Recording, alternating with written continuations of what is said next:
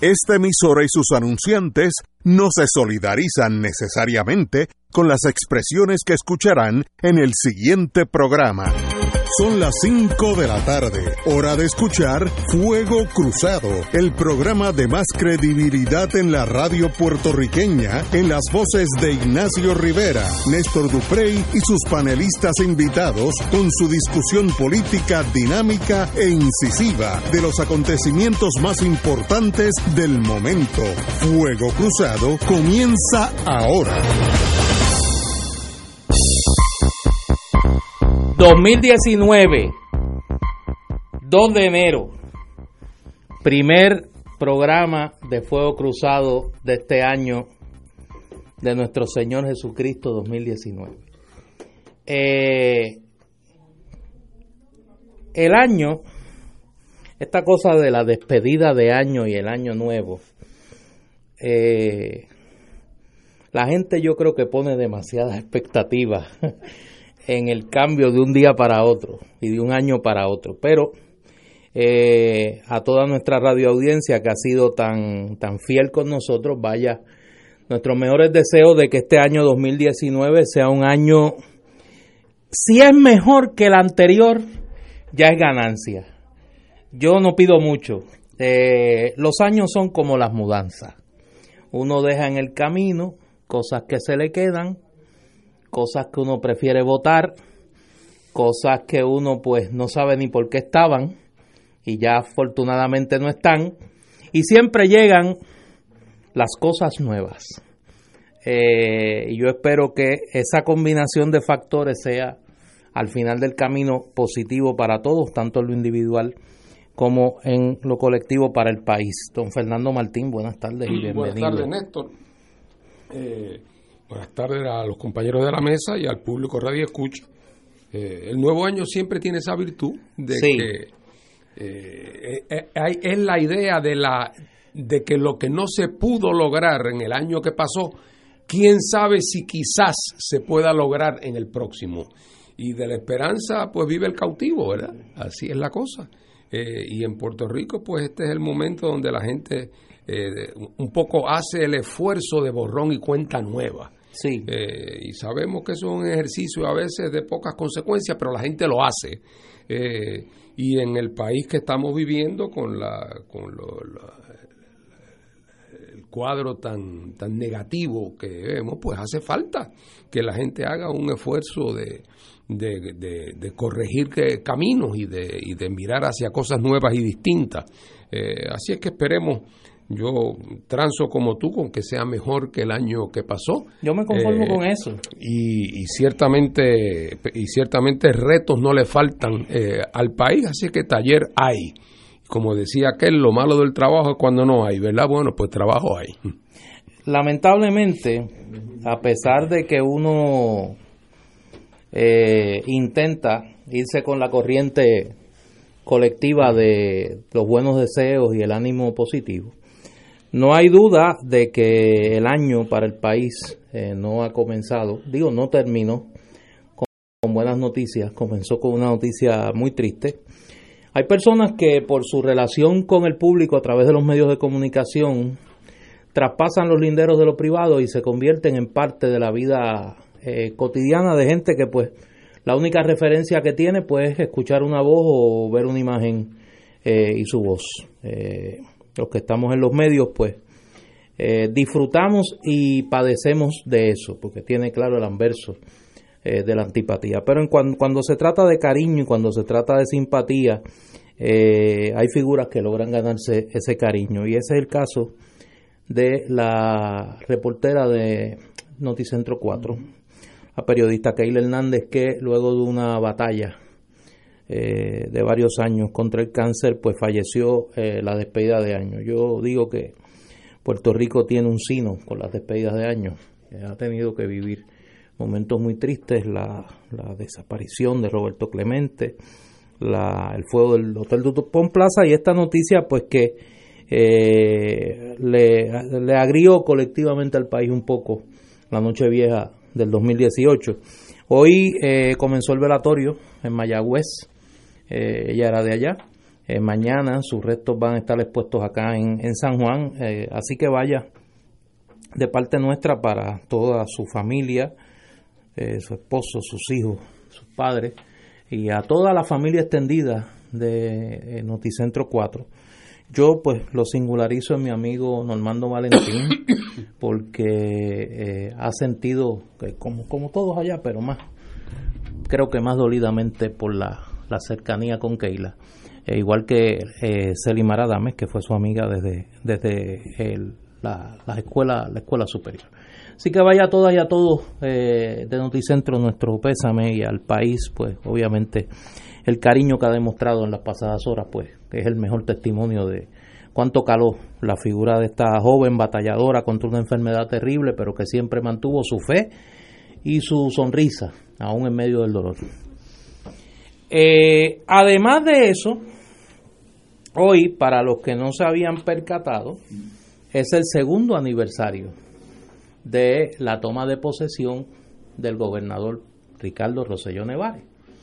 Tal día como hoy, hace dos años, estábamos aquí en este programa analizando el discurso inaugural del gobernador Rosselló, donde planteaba que Puerto Rico iba a ser Estado en menos de cinco años y donde planteaba que tenía la fórmula para lidiar con la Junta de Control Fiscal. El problema de las palabras es eso, que se quedan ahí y son eh, fácilmente contatables. Hoy pues leemos una noticia en el periódico El Nuevo Día, una entrevista de fondo con el gobernador, donde para sorpresa de las generaciones futuras, descubre que este es el año de ejecutar.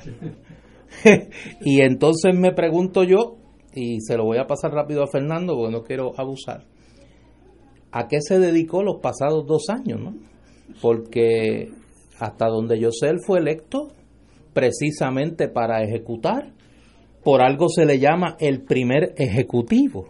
Pero parece que él no lo entendía así. Ahora, pues dos años después que entiende que llegó el momento de ejecutar, hay un balance muy crítico de sus eh, secretarios de gabinete, algo que había adelantado ya el secretario de Asuntos Públicos saliente Ramón Rosario, y parece que rodarán cabezas en el gabinete del gobernador en los próximos días. Se esperaba para el fin de año, no ocurrió, así que vamos a ver qué ocurre y si los reyes, en vez de traer, se llevan algunos funcionarios del gobierno de Ricardo Rosselló. Don Fernando Martín. Bueno, mira, Néstor, yo pienso que tú eres demasiado exigente. Sí. Eh, eres demasiado exigente. Eso dice alguna gente. Eh, yo voy, eh, yo voy a ser mucho, mucho más tolerante. Ojalá ojalá, y sea cierto que estos primeros dos años ellos han estado construyendo el plan de ejecución. O sea, si eso fuera cierto, aunque no hubieran ejecutado nada en los últimos dos años, pues habría la esperanza de que muy pronto, en 24 horas, ya vamos a ver los primeros pasos de la ejecución. Algo se va a ver. aunque yo presumo que cuando se habla de ejecución no se está hablando de fusilamiento, que no, otra, otra, acepción. No, no, estamos hablando del paredón. no, no hablamos del paredón. Porque la, la, realidad es la siguiente. El, eh, la impresión que uno tiene como un observador, bueno, pues uno no está eh, uno no es parte de la estructura interna del gobierno para saber todos los detalles, pero uno es un observador con alguna experiencia y esto es un país que no tiene cierta complejidad y todos miramos lo que ocurre y, y cuando no sabemos de un, de un asunto conocemos a alguien que sí sabe eh, y la situación parece ser la siguiente, que aquí nadie sabe la hora que es en el gobierno de Puerto Rico. Eh, otra vez, eso no es necesariamente porque la gente que esté ahí no tengan talentos. Estoy seguro que hay gente talentosa y tiene que haber gente bien intencionada y tiene que haber gente inteligente. Lo que ocurre es que es como si en un lugar por el cual uno está guiando, todos los rótulos hubieran sido tumbados o escondidos y de momento las calles ya no tienen nombre, ni las casas tienen número, ni las avenidas tienen, y nadie sabe cómo llegar a los sitios, porque hay una desorientación total. Cada vez que yo veo a nuestro actual gobierno tratar de tomar decisiones, me parece que están dando palos a ciegas. Eh, esa relación con la Junta, que uno hubiese pensado que después de estos dos años se habría establecido alguna forma de modus vivendi entre la Junta y el gobierno, que, eh, que fuera buena, mala o regular, pero que fuera una manera de trabajar, pues eso no ha pasado y la impresión que se da es que eso es una garata continua, a veces por temas de importancia y a veces por tonterías. Eh, de la misma manera, la relación del gobierno con los distintos programas que están todavía bajo su cargo administrar, eh, parecen que están eh, más allá de toda posible salvación. El gobierno aprobó unas leyes donde supuestamente tenía mano libre para transferir empleados a donde supuestamente mayor necesidad había de ellos. Que yo sepa, por ahí no ha ocurrido en el fondo nada. Eh, vemos el tema de la policía de Puerto Rico eh, en, un momento verdaderamente crítico en, nuestra historia por la escasez de recursos, por la ausencia total eh, de liderato, y vemos a un gobernador que por razones inexplicables parece sentirse comprometido con este señor Pesquera, que es un patán. O sea, esta es una persona que es un patán, que, que además que eh, la leyenda de que este era un hombre competente no deja de ser eso, una, una, leyenda? O sea, este individuo realmente me parece a mí que eh, es un peso sobre la espalda del gobierno y por razones para mí inexplicables el gobernador lo trata con una deferencia como si se tratara de una especie de salvavidas del gobierno de Puerto Rico. Lo mismo podemos decir de otras funciones en el gabinete. La pregunta, la ejecución famosa que habría que hacer en Puerto Rico y que ojalá y el gobierno la haya venido diseñando en la soledad del bosque durante estos dos años, es cuál va a ser el planteamiento de fondo que el gobierno de Puerto Rico le va a hacer al gobierno de los Estados Unidos para que Puerto Rico pueda salir del marasmo en que se encuentra, que es un marasmo económico, que es un marasmo social, que es un marasmo político, que es una verdadera vergüenza que el país esté en manos de, en, una sindicatura, en manos de una gente que es políticamente irresponsable. Y eso hay que, eh, eso eso es algo que el gobierno de Puerto Rico tiene que tener una respuesta y un planteamiento contundente. Y voy más, no solamente contundente, dramático. Yo ahorita hablaba con el amigo Héctor Jiménez Huarbe, eh, medio en broma y medio en serio, que bueno, yo creo que ya llegó el momento donde me encantaría ver, por ejemplo, mañana al gobierno de Puerto Rico eh, renunciar, al gobernador, renunciar con todo su gabinete y decirle al Congreso de los Estados Unidos, ustedes quieren mandar en Puerto Rico, manden ustedes. Suerte que el accidente soy yo. pero ahí tú te, ahí tú te has ido. Pero han tenido... Ahí tú te has ido. No, pero fíjate que estoy, he dicho que es posible que estos últimos dos años los hayan dedicado a pensar en algo. Eh, pero otra vez, el gobierno de Puerto Rico tiene que hacer un gesto de gran trascendencia. Que el país pueda ver que el gobierno de Puerto Rico está a la altura de la problemática a que se enfrenta. No puede ser sencillamente venir a manejar un tornillito aquí, otro tornillito acá, cambiar un jefe de gabinete aquí, hacer una pequeña variación de tal asunto, transferir unos millones. Como la revista norteamericana, no puede ser Good Housekeeping. Exacto, no puede ser y transferir estos milloncitos de aquí a acá. Tiene que haber un gran gesto, un gran gesto que esté a la altura de la profundidad del hoyo en que está metido eh, Puerto Rico. Yo no veo ninguna señal en el horizonte de que esa actitud se esté eh, gestando. Y por lo tanto, y mientras no se geste, el gobierno de Puerto Rico ya le ha demostrado al gobierno de Estados Unidos que el gobierno de Estados Unidos puede ignorar y despreciar a Puerto Rico y que eso no tiene consecuencia.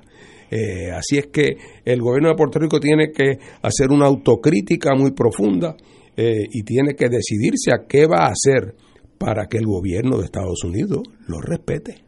Vamos a la pausa y cuando regresemos vamos a, profundizar un poco más en, en esto y dos ejemplos de la cotidianidad en las pasadas horas que nos indican tres ejemplos de por qué hay una especie de eh, abismo entre el mundo que pinta el gobernador en la entrevista de hoy del Nuevo Día y la realidad que viven todos los días eh, los habitantes de este archipiélago. Vamos a la pausa y regresamos. Fuego Cruzado está contigo en todo Puerto Rico.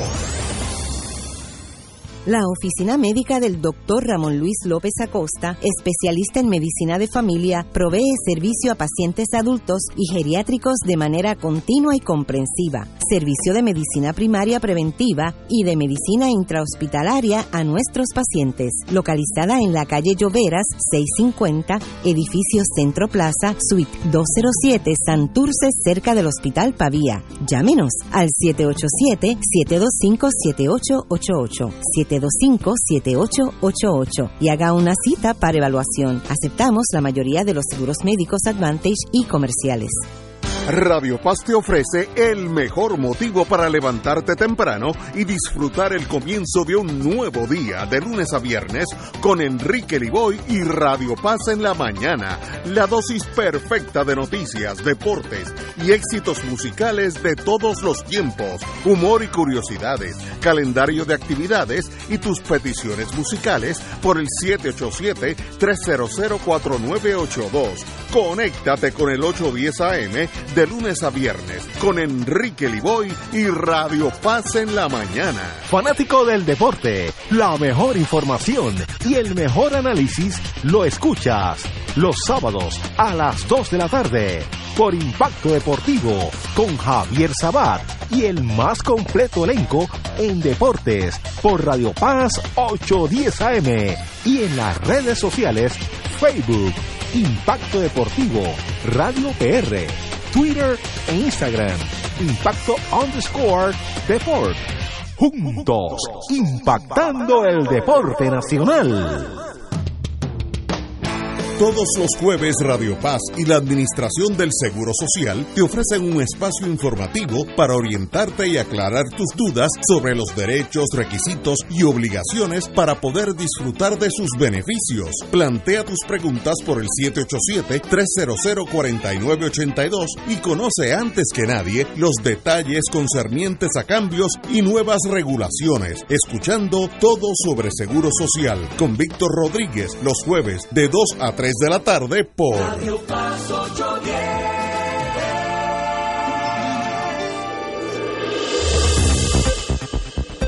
Y ahora continúa Fuego Cruzado. Regresamos amigas y amigos a Fuego Cruzado y estamos analizando eh, el aniversario, segundo aniversario del gobernador en, en el ejercicio de su cargo, no quiero decir que como primer ejecutivo, porque es que va a ejecutar.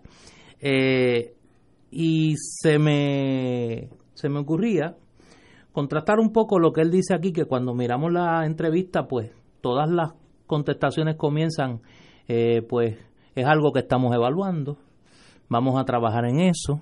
Eh, yo tengo muchas prioridades, pero esa es una prioridad también.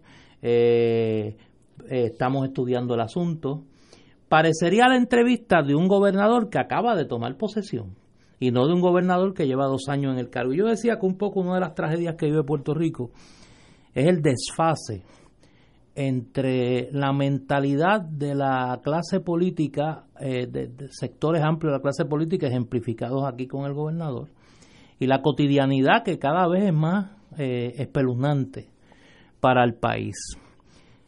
Eh, voy a dar tres ejemplos para que estemos claros de, por qué yo planteo esto. En la avenida Martínez Nadal me envía, envía alguien eh, que eh, sabe que esas cosas me preocupan, me conoce bien, me quiere mucho y sabe que esas cosas me preocupan. Me envía una foto de un vehículo que hace dos días se quemó en la avenida Martínez Nadal Parece que los habitantes del sector cercano a donde está el vehículo se cansaron de ver el vehículo allí y le colocaron unos adornos el día de despedida de año. Y en la Martínez Nadal, si usted está transitando ahora mismo por ahí, puede ver que hay un vehículo, un vehículo adornado, quemado pero adornado. ¿Qué ha pasado que a nadie se le ha ocurrido que ese vehículo hay que recogerlo? Eso es lo primero. Lo segundo, y voy a dar dos ejemplos eh, cómicos y un ejemplo eh, trágico. Hoy se da a conocer por la prensa un anuncio de una campaña que ha comenzado este, este nuevo aparato gubernamental, el Destination Marketing Organization, el DMO, donde han querido traspasar toda la campaña sobre Puerto Rico de la compañía de turismo y que se ha convertido en un refugio para algunos personeros de la corte del gobernador. Pues se publica que esta gente comenzaron una campaña que se llama Discover Puerto Rico y publican un tweet que lo voy a leer. We're kicking the year off with epic views from our very own Coffin Island, where ironically you'll feel more alive than ever. Traduzco para los que no me entienden. Estamos comenzando el año con eh, eh, vistas épicas de nuestra eh, propia isla. Coffin es ataúd, pero se refiere a caja de muertos donde irónicamente usted se siente más vivo que nunca. ¿Cómo es posible que en un gobierno donde se gastan millones de dólares en una compañía de publicidad, a nadie se le ocurrió pensar cuán ridículo se escucha traducir la Caja de Muertos en Coffin Island? Segundo ejemplo. Tercer ejemplo. Hoy el país eh, escuchó con, mucha preocupación que había un sujeto que mantenía como rehenes a los empleados y a los eh, usuarios, a los clientes de una cooperativa en Guaynabo. Hace apenas unos minutos se descubre que el secuestrador es un agente de la policía de Puerto Rico. Eso en el fin de semana donde el, super, el comisionado de seguridad, Henry Escalera, admite que en el feriado de despedida de año y año nuevo hubo 2.000 policías ausentes por distintas razones. Esas tres cosas, esos tres ejemplos, apuntan no a un estado de descomposición, a un estado en descomposición, a un aparato gubernamental que sencillamente colapsó, donde no se puede hacer lo mínimo que se supone que un gobierno haga en la cotidianidad, que es mantener la seguridad de los ciudadanos y que los asuntos de uso común pues funcionen, ¿no?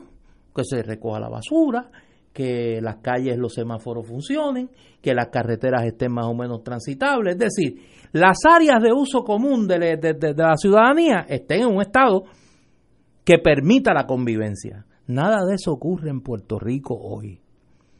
Y hemos llegado desde lo cómico a lo trágico sin que pareciera que al gobernador le importara. Fernando Martín.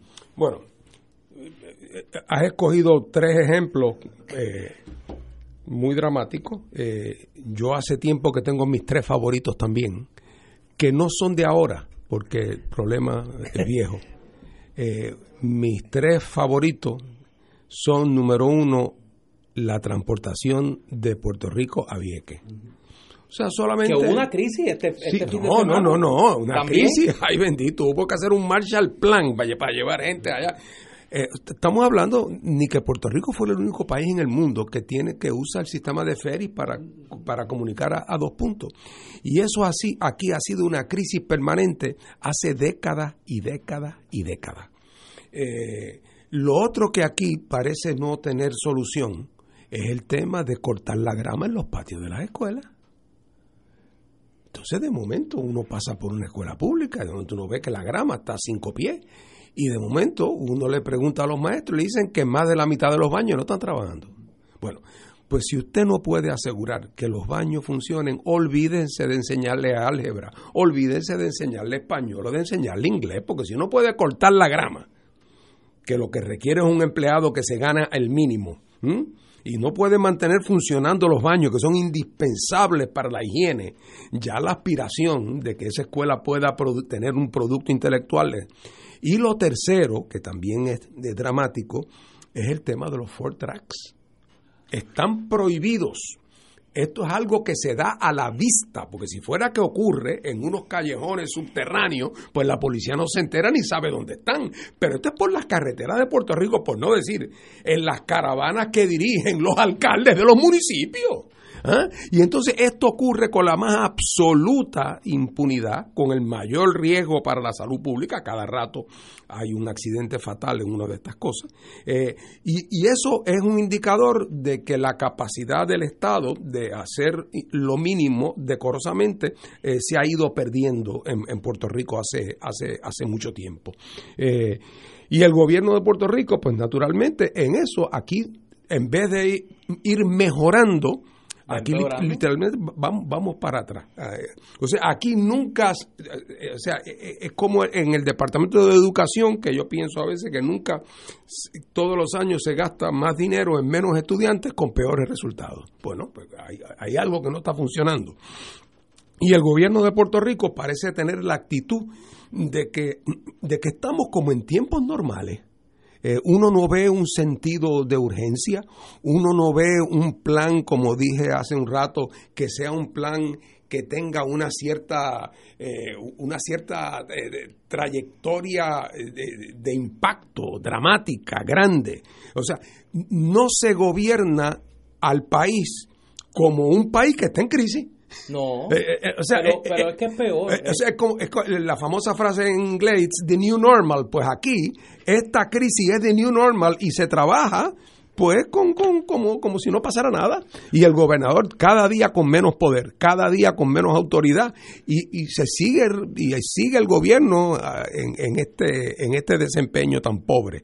Y entonces cuando uno ve los candidatos que van surgiendo en el Partido Popular con posibilidades de ganar eh, en sus candidatos principales, eh, a la gobernación, uno no ve ninguno de ellos haciendo ningún planteamiento sobre esto. Yo de, a de eso te tengo algo. Y entonces, porque es una cosa fantástica. De eso te tengo algo ya mismo. no crea que se, escape, que se escape el Partido Popular. Pero de lo que hablaba Fernando de las lanchas, para que veamos que yo, yo hubiese querido dejar esta noticia para cuando llegara Ignacio, porque él tiene un, tiene un fetiche particular con este tema de las lanchas Vieques y Culebra.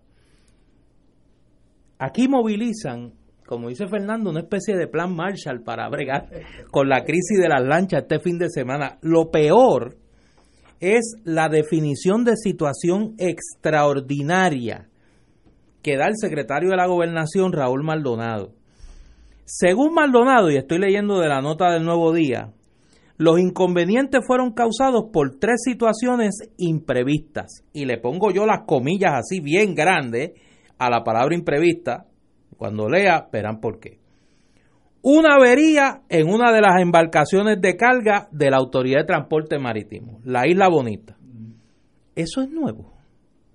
Eso es realmente sorpresivo. Segundo. Bueno, por eso los automóviles llevan una goma de respuesta en el por Eso, por eso.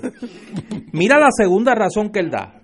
Un aumento en la cantidad de turistas que intentaban llegar a las islas municipios. Pero si es el día de despedida de año, la gente suele irse esos días a vacacionar, porque es sorprendente.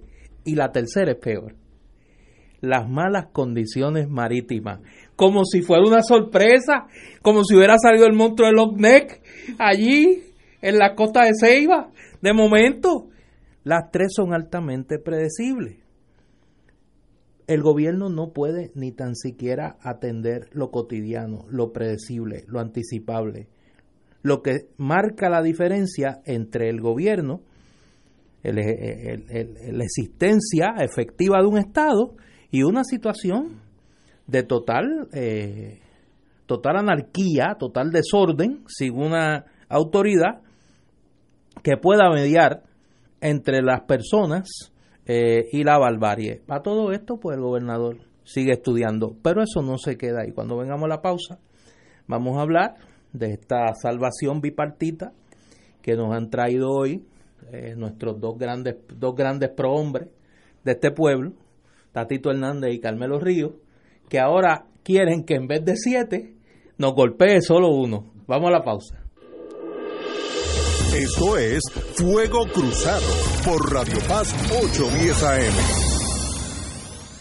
Diariamente en nuestra cocina algo delicioso se cuece en la olla. Se escucha el cortar de la cebolla y el triturar de los ajos. En Freshmart utilizamos ingredientes frescos sin aditivos ni preservativos. En el deli encontrarás la mejor variedad de desayunos, almuerzos y cenas, pizzas artesanales y más. Los mejores especiales de la semana para comer sano y sabroso. Explora la variedad de ofertas más saludables. Ven a Freshmart en Aguadilla, Caguas, Carolina, Condado, Guaynabo y Atorrey. Freshmart es para todos. Fuego Cruzado está contigo en todo Puerto Rico. No te dejes envolver por tu aseguradora. Exige la verdad de tu cubierta de espejuelos. Paciente alerta. No caigas en la mentira que te está ofreciendo tu plan médico con la cubierta de espejuelos. Los ópticos y optómetras de Puerto Rico exigimos al comisionado de seguro investigue los contratos y tarifarios. Exigimos regulación, integridad y transparencia en los contratos. Investiguen los contratos de las aseguradoras. Que digan la verdad. Defensores de la salud visual del pueblo. 2.6 millones de autos en Puerto Rico, algunos de ellos con desperfectos.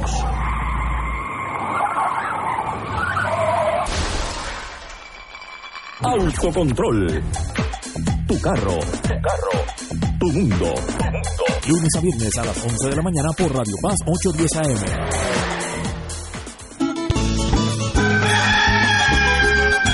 La alborada desvela el manto nocturno y al rayar el alba se ilumina el trayecto hacia el santuario para la esperada Misa de Madrugadores, una cita mensual para reafirmar nuestra fe y estrechar lazos de amistad con los hermanos. Ven este sábado 5 de enero y comparte otra jornada de compromiso cristiano celebrando la misa de madrugadores en el Santuario Nacional de Nuestra Señora Madre de la Divina Providencia en Cupey. Transmisión en directo desde las 5 de la mañana por Radio Paz 810 AM y Oro 92.5 FM. Para información, 787-646-9448 o accede a www.santuariodelaprovidencia.org. Y ahora continúa Fuego Cruzado.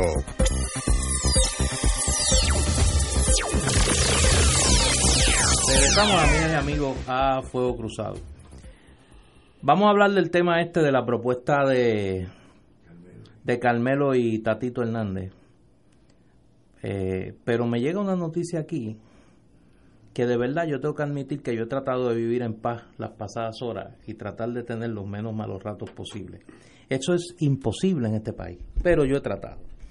Y me llega una que se me había olvidado, que, que es imposible hacer este balance de la, la locura sin, sin mencionarla. Hoy, el representante Jordi Navarro anuncia que ante el clamor del país, clamor que él dice que no entiende, y yo puedo yo puedo entender por qué él no entiende. Eh, ha decidido desistir de la idea de haber solicitado que pues uno también puede entender porque por pedir nadie se ha muerto pero que le haya concedido el comisionado de seguridad Henry Escalera el destaque de un, de un agente del CIC a su oficina para que le sirva de escolta, para que le brinde protección. Eh, aquí uno no sabe qué es peor. Si que Jorge Navarro haya pedido esto, o que se lo hayan concedido, o que al final Jorge Navarro sorprendido diga, ¿cómo es posible que la gente se indigne con esto? Pues mire, como han fastidiado tanto con esto, pues déjame, déjame desistir de esta idea. Y lo traigo porque es parte de la otra eh, la otra, el otro componente de esta ecuación es que aquí no estamos solamente ante un gobierno que está despegado de la realidad, sino que está utilizando el poco poder que le queda dentro del, del esquema autoritario que encabeza la Junta de Control Fiscal meramente para beneficiar a una gente.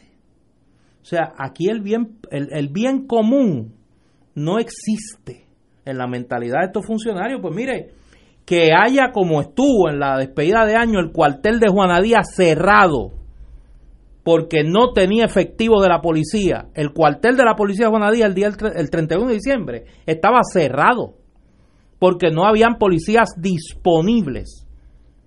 Eso no se atiende. Pero que Jorge Navarro, para poder ir a hacer el ridículo por ahí, tenga un agente de la policía, eso hay que resolverlo. Lo más pronto posible. Llevaba varios días ya esta gente allí. Y entonces, ante ese panorama uno se preguntaría, ¿qué hace la oposición política? Pues ahí está el problema, ahí está el detalle, como decía Cantinflas. Esta mañana nos levantamos, la portada del periódico El Vocero, nos informa que como cuando en los 20 salían aquellas cartas de Barceló y de eh, haciendo propuestas conjuntas al liderato eh, congresional, pues hoy tenemos ese equivalente para que midamos también por dónde andamos y a dónde nos lleva la degradación. Tenemos ese equivalente en Carmelo Ríos y Tatito Hernández, que han propuesto un plan de trabajo para impulsar que se cambie la composición de la Junta de Control Fiscal para que en vez de una junta de siete miembros haya solamente un monitor federal adscrito al Departamento del Tesoro de Estados Unidos para que sea el encargado de supervisar las acciones del gobierno de Puerto Rico. De acuerdo a estos próceres, ellos quieren sustituir la Junta Fiscal por un monitor federal que como ente venga a cumplir, como un ente, venga a cumplir lo que al principio se aspiró con la Junta, que era que la Junta controle el gobierno de Puerto Rico. O sea, esta gente nos quieren retrotraer a la época de los capitanes generales. Lo bochornoso de esto es que esto no lo propone un congresista republicano racista, eh, que tiene pues un razonable menosprecio dado su origen a los habitantes de este territorio. Que dos puertorriqueños se atrevan a estas alturas proponer un capataz para el gobierno electo de Puerto Rico es bochornoso. Lo menos que se puede decir es que es bochornoso. Y lo peor aún para los que todavía les importe eso, es que hasta ahora el liderato del Partido Popular no haya salido a desautorizar a Tatito Hernández por esta barbaridad. Si peor es la acción, más bochornoso es el silencio. Para los que digo, no a mí, porque yo, gracias a Dios, estoy ya curado de ese virus. Ya yo sé qué esperar y qué no esperar. Y como no espero nada, nada me sorprende. Pero a los que todavía le importe, piensen cómo es posible que esta hora con un legislador, el portavoz del Partido Popular en la Cámara de Representantes, pida un capataz para el gobierno de Puerto Rico. No ha recibido la, repulsa, el rechazo total del liderato del Partido Popular. Fernando En 1909, en Puerto Rico, eh, el gobernador presentó su proyecto de presupuesto a la legislatura de Puerto Rico. Eh, y la legislatura de Puerto Rico en aquel momento era una legislatura bicameral. Eh, había el antecesor de la Cámara de Representantes, que se llamaba la Cámara de Delegados, que era electa eh, en Puerto Rico, y entonces había una cosa que se llamaba el Consejo Ejecutivo, que era realmente, hacía las veces de Senado, pero era realmente compuesto por personas que ocupaban puestos en el gabinete del gobernador o eran designados por el gobernador era una copia de algo del elemento del sistema inglés colonial en otras islas del Caribe. Pero de todas maneras, eh, cuando llega el año eh, de 1909, eh, llega el momento donde hay un, tranque entre el gobernador americano y, la, y el Consejo Ejecutivo por un lado y la Cámara de Delegados por el otro con respecto al presupuesto y se empieza a acercar la fecha final ¿Y qué pasa? Que en aquel tiempo la ley Foraker no contenía una disposición que determinara qué ocurre en el caso de que llegara el final del año fiscal y no se hubiese aprobado un presupuesto para el próximo año. Y entonces, a sabiendas de ese hecho, la Cámara de Delegados se paró en, dos patas y dijo, pues no aprobamos ningún presupuesto, lo cual quiere decir que llegada la semana entrante, pues no va a haber presupuesto en Puerto Rico y aquí no va a haber, o sea, es la crisis.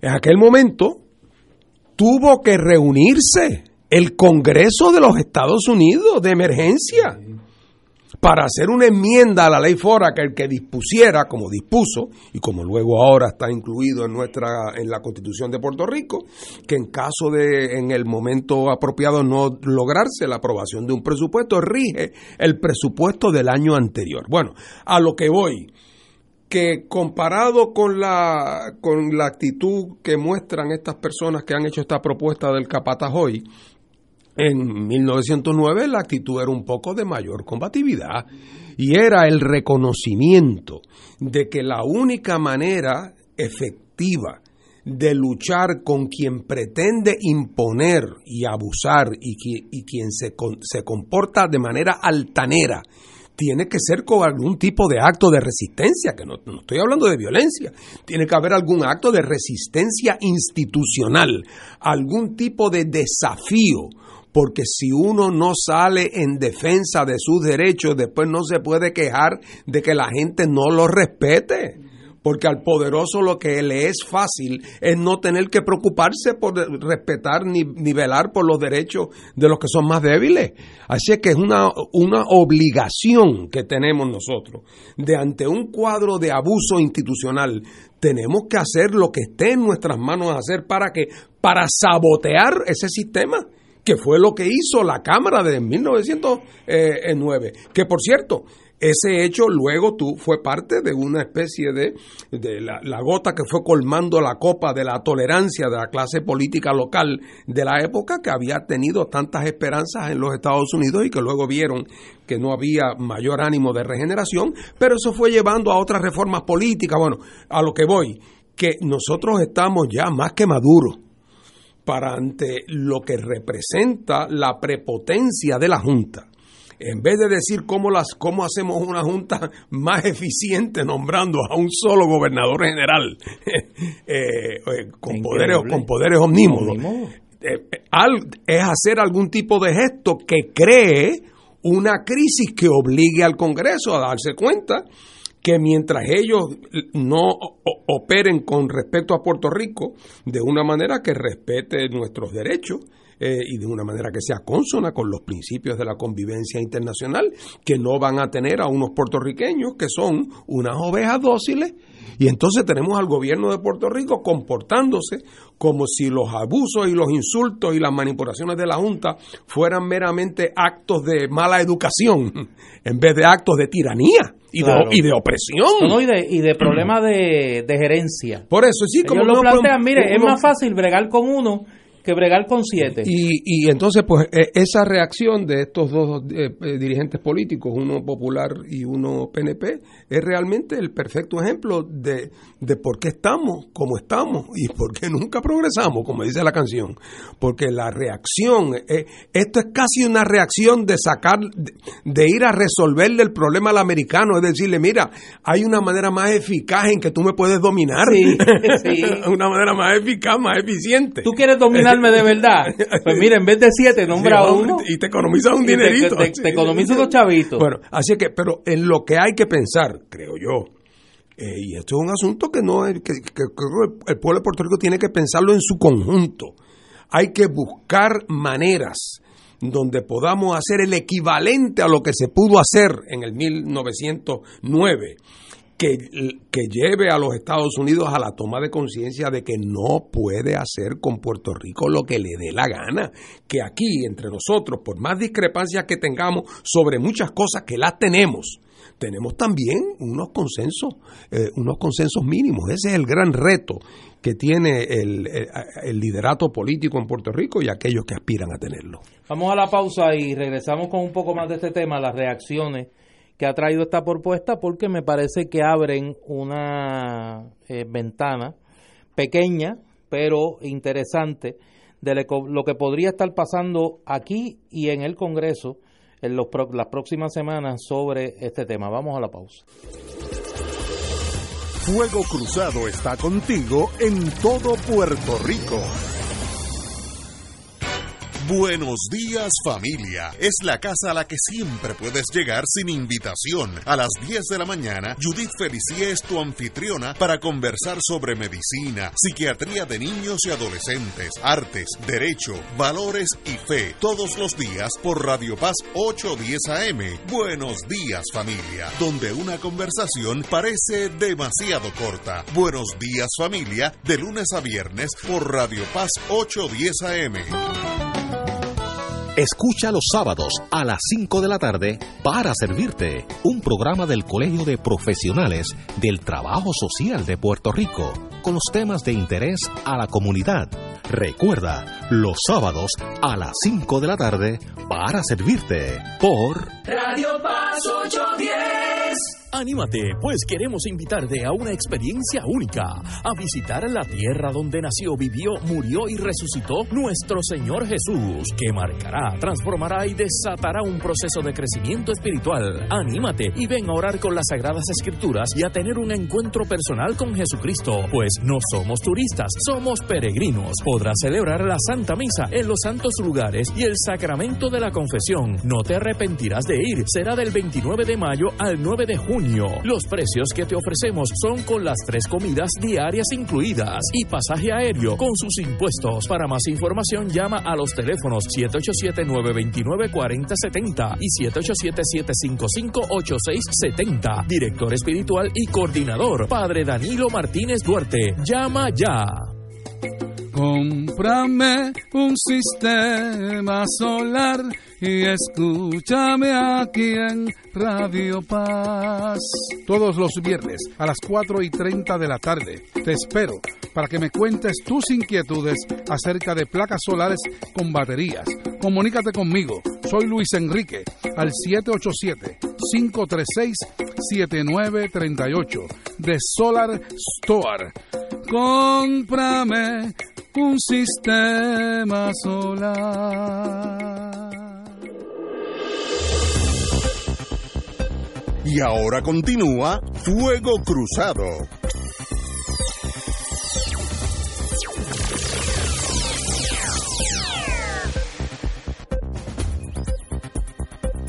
Regresamos, amigas y amigos, a Fuego Cruzado. Y estamos hablando, utilizando de pie forzado esta, entre comillas, iniciativa que se anuncia hoy por los legisladores Carmelo Ríos y Tatito Hernández de ir allá a Washington a pedir que en vez de siete, pues que nos golpee uno, para que se le haga, como dice Fernando muy bien, me parece a mí más fácil el dominio. Eh, esa propuesta ha provocado eh, unas reacciones interesantes, más allá de los silencios estos cómplices que, que para mí me parecen bochornosos. Eh, en un sector del liderato del Partido Popular. En el Partido Popular, para empezar por ahí, las únicas voces que yo he escuchado que se han expresado o que he leído, porque ambas las leí, una de ellas la escuché, pero las dos las leí. En contra de esta barbaridad, pues la alcaldesa de San Juan esta mañana eh, publicó en su cuenta de Twitter eh, una, una expresión contraria a esto, planteando que lo que había que hacer era eh, insistir en la salida de la Junta de Control Fiscal eh, y el representante y pues mi amigo Luis Vega Ramos, que esta tarde hizo unas expresiones en esa dirección. Y Luis trajo un elemento interesante, que yo inclusive, para los que crean que Luis y yo todo lo consultamos y lo hablamos y demás, hablamos mucho, que es mi mejor amigo, ¿cómo no voy a hablar con él?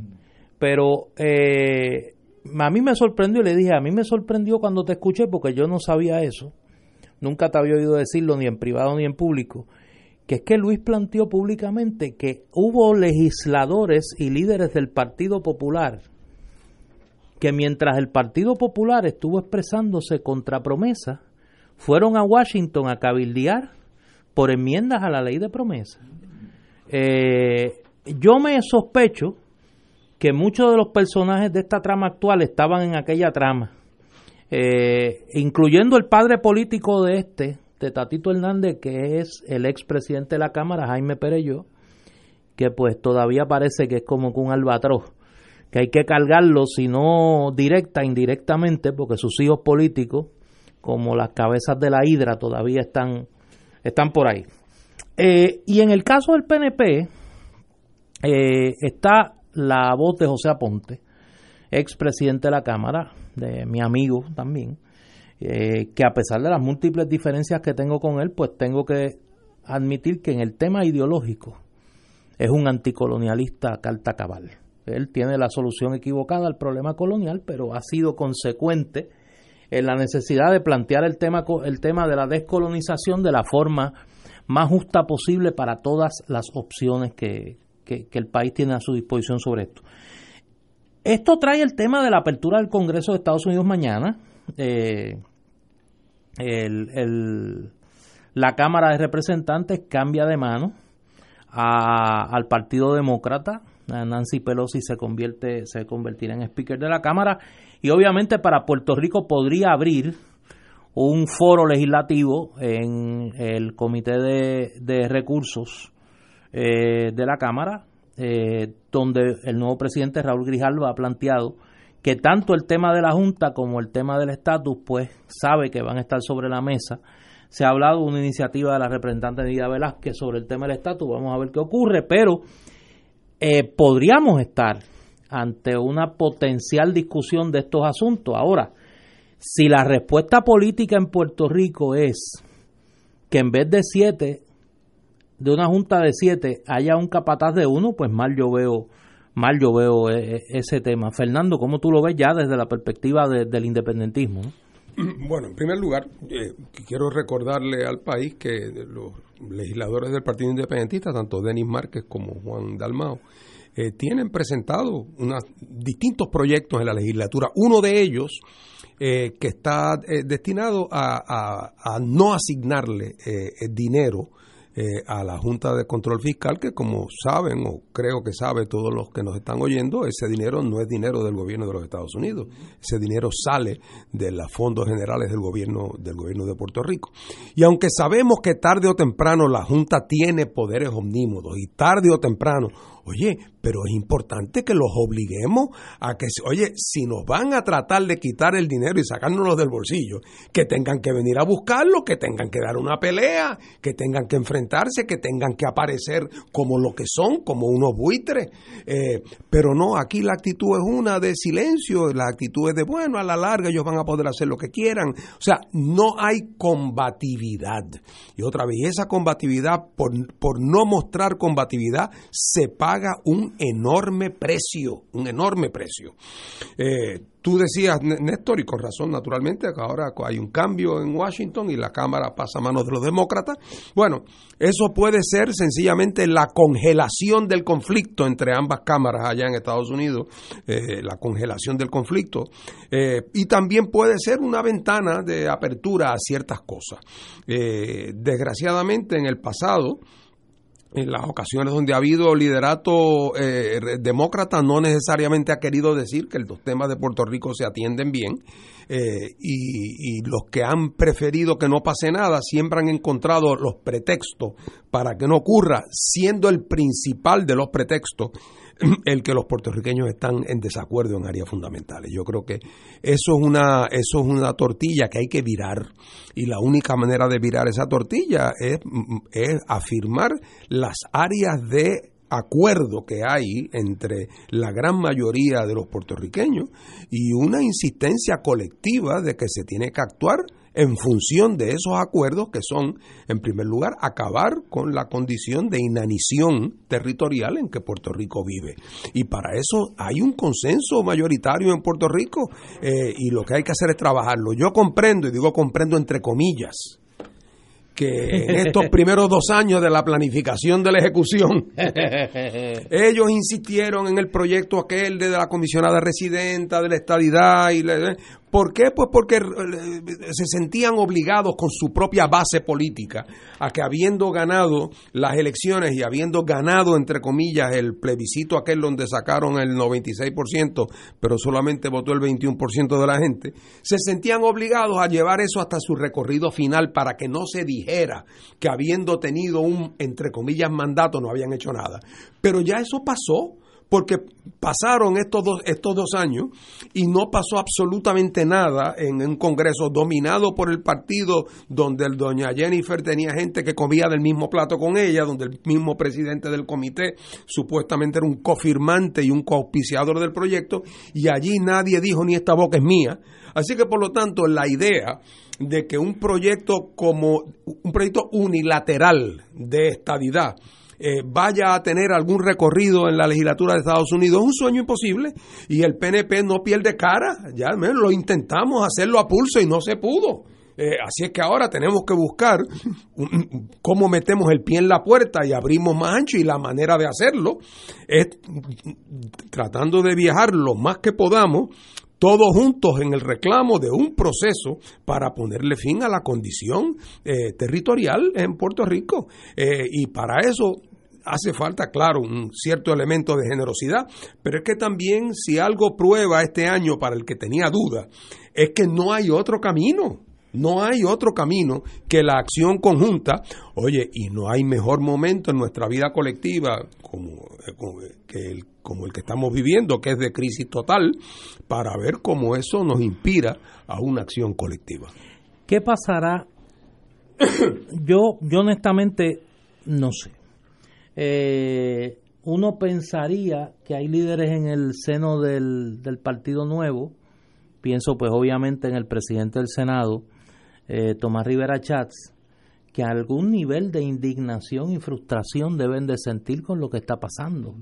Eh, a mí me gustaría escuchar qué piensa y de hecho me sorprende que un hombre tan locuaz y tan usuario de las redes sociales como es Tomás Rivera Chats a esta altura no haya dicho nada sobre el tema de que uno de sus senadores, su, eh, su portavoz, eh, Carmelo Río, esté eh, expresando esta, estas ideas y presentándolas como una iniciativa bipartita con lo repelente que yo sé que es el presidente del Senado a, esos ejercicios de bipartidismo, ¿no? uno pensaría que esa iniciativa que han planteado los legisladores del PIB, es una iniciativa que tendría algún eco, porque es sencillamente lo que se ha hecho en el pasado. Eh, Fernando hablaba aquí de la huelga del 1909. Hay cualquier cantidad de expresiones de la legislatura de Puerto Rico al Congreso de Estados Unidos reclamando los derechos de este pueblo y, y, y abochorna el silencio de esta legislatura y de nuestra representante en el Congreso de los Estados Unidos sobre este tema. Hoy es lastimoso ver cómo el Nuevo Día sigue haciéndole relaciones públicas a Jennifer González, le regalan una página. Antes eso venía, yo me acuerdo, en unos folletitos del comisionado residente de su obra. Ahora pues tiene las páginas del Nuevo Día disponibles para, para un operativo de relaciones públicas donde nos dice, nos amenaza que nuevamente va a insistir en el tema de la estadidad para Puerto Rico. Eh, yo se quedó esperando porque ya dijo que este año iba a haber expresiones contundentes sobre el tema y marcaron las 12 y no pasó nada. Vamos a la pausa y regresamos a Fuego Cruzado. Fuego Cruzado está contigo en todo Puerto Rico.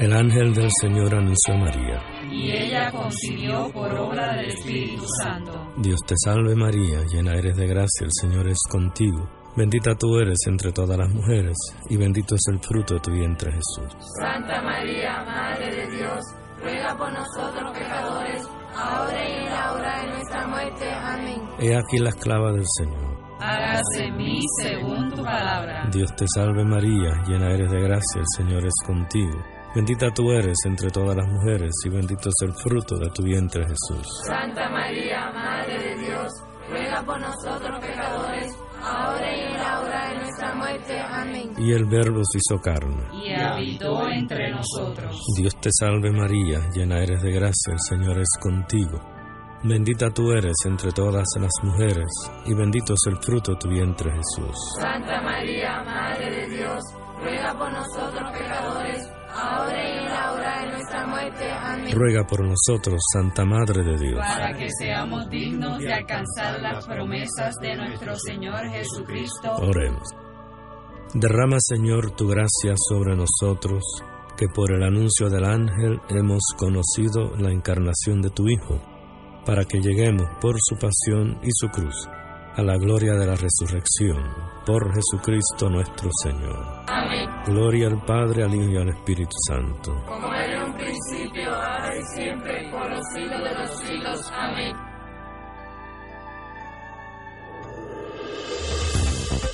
Aquí la llama se enciende cada tarde a las 5 porque escuchas Radio Paz 810 AM, WKBM San Juan y retransmite en diferido WOROFM Corozal San Juan, la Casa de Fuego Cruzado, el programa de más credibilidad en la radio puertorriqueña.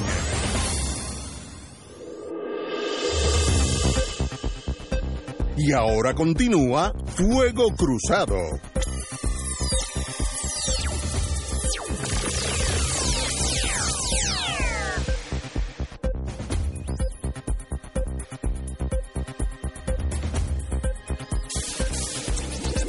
Regresamos, amigas y amigos, a Fuego Cruzado. Eh, curiosamente, mientras estábamos en la pausa, eh, decía que me extrañaba el silencio del presidente del Senado, eh, Tomás Rivera Chat, sobre este tema.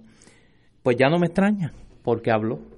el presidente del Senado, en una nota del periódico El Vocero, que la firma Yesa Díaz Rolón, el presidente del Senado, Tomás Rivera Chats, rechazó esta tarde la propuesta de los legisladores Rafael Tatito Hernández y Carmelo Ríos de sustituir a la Junta Federal de Control Fiscal por un monitor federal adscrito al Departamento del Tesoro de Estados Unidos. En una publicación a través de la red social Facebook, Rivera Chats indicó que, y citan, juntas de control, monitoreos o juntes no resolverán el problema fiscal, social y económico de nuestra isla. Cierra cita.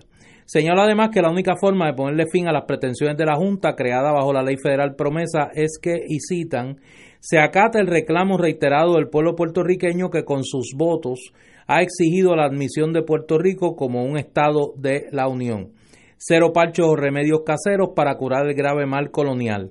En el nuevo año, todos juntos, gobernador, comisionada residente, Senado, Cámara de Representantes y alcaldes, arreciemos la lucha por la igualdad, termina la expresión del presidente del Senado, Tomás Rivera Chats, que se distancia de su eh, eh, compañero senador, portavoz del Partido Nuevo en, ese cuerpo, eh, Carmelo Ríos, que es el coautor junto a Tatito Hernández de esta, de esta propuesta. Ahí está, tirado los topos, la igualdad es el antídoto, según Tomás Rivera Chats, para esto. Fernando, yo te pregunto, eh, tú estuviste fuiste el representante del PIB en el proceso congresional, eh, digo, congresional, en conjunto con el gobierno de Puerto Rico y el Ejecutivo Federal del 89 al 91 y siempre has estado muy cerca de este tema del estatus político en la capital federal, en los centros de poder de los Estados Unidos.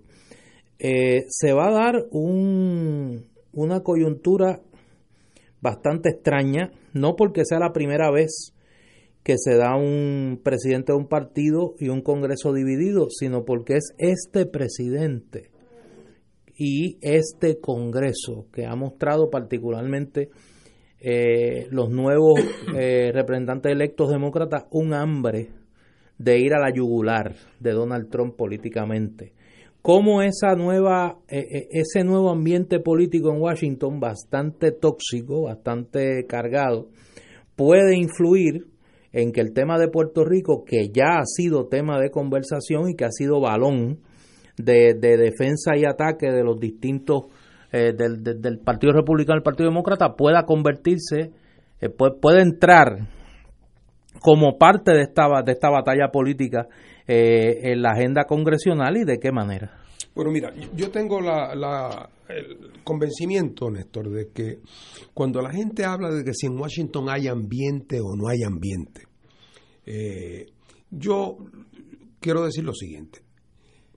A nosotros lo que nos mata en Washington, entre otras mil razones, es cuando se percibe que todo anda bien, que las cosas están funcionando con normalidad institucional y por lo tanto, cuando eso es el cuadro, los reclamos de los puertorriqueños o del gobierno de turno parecen reclamos que en el fondo son caprichos y se les trata como tales. En los momentos de donde la vida política se complica, como se va como está complicada ya en Estados Unidos y se va a complicar aún más. Esos no son malos tiempos para el tema de Puerto Rico, porque en esos momentos donde el sistema está operando eh, eh, en guerrilla política, en cualquier momento un tema que no está en la mesa puede entrar a la mesa y convertirse eh, en, objeto de, debate y de, y de postura, particularmente cuando nosotros tenemos la buena suerte que por la desgracia de María y por la crisis fiscal y por la quiebra de Puerto Rico, toda persona en el mundo político norteamericano, ya no el grupito que antes siempre trabajaba el tema de Puerto Rico, sino en el mundo de Washington en general, todo el mundo está consciente de que Puerto Rico es una máquina que está dañada. Eh, y que en algún momento hay que arreglarla y que el que la máquina esté dañada tiene costos y consecuencias.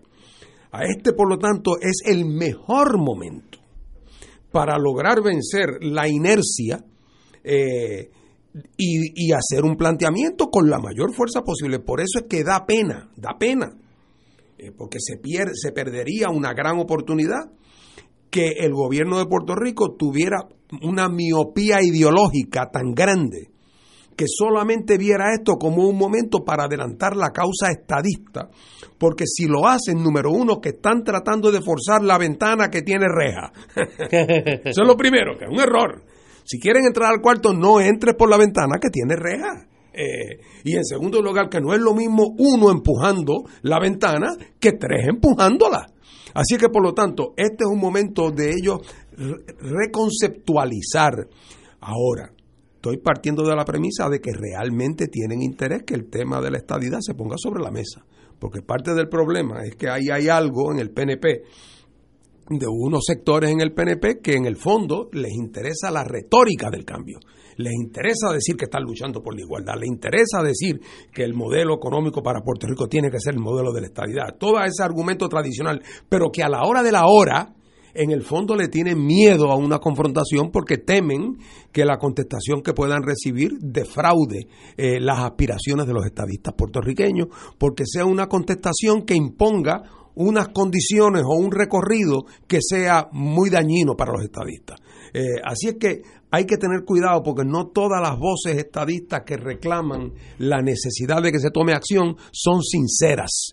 Eh, y vemos que muchas veces por eso, cuando uno examina la conducta del PNP en sus gestiones a favor de la estadidad, es muy extraño porque es una conducta, uno dice, oye, siempre a la hora de la hora fallan el tiro. ¿Por qué es que siempre fallan el tiro?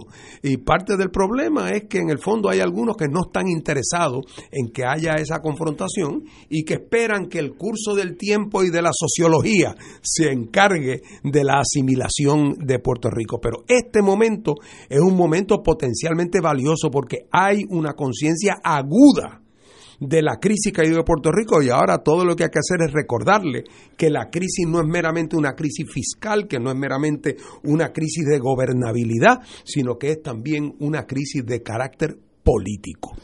Eh, a mí me resulta interesante que el presidente entrante del Comité de Recursos Naturales de la Cámara, Raúl Grijalva, de Nuevo México, haya dicho que tiene planes de eh, traer a los miembros del Comité de Recursos Naturales a San Juan tan cerca como febrero, a un mes de haber eh, tomado posesión como presidente, para dialogar, y cito, con las autoridades, grupos comunitarios y el sector privado en torno a los temas prioritarios eh, de la isla. Y adelanto que, eh, según Grijalva, quiere centrarse inicialmente en supervisar el funcionamiento de la Junta de Supervisión Fiscal, las medidas que ha puesto en marcha y el futuro del sistema eléctrico.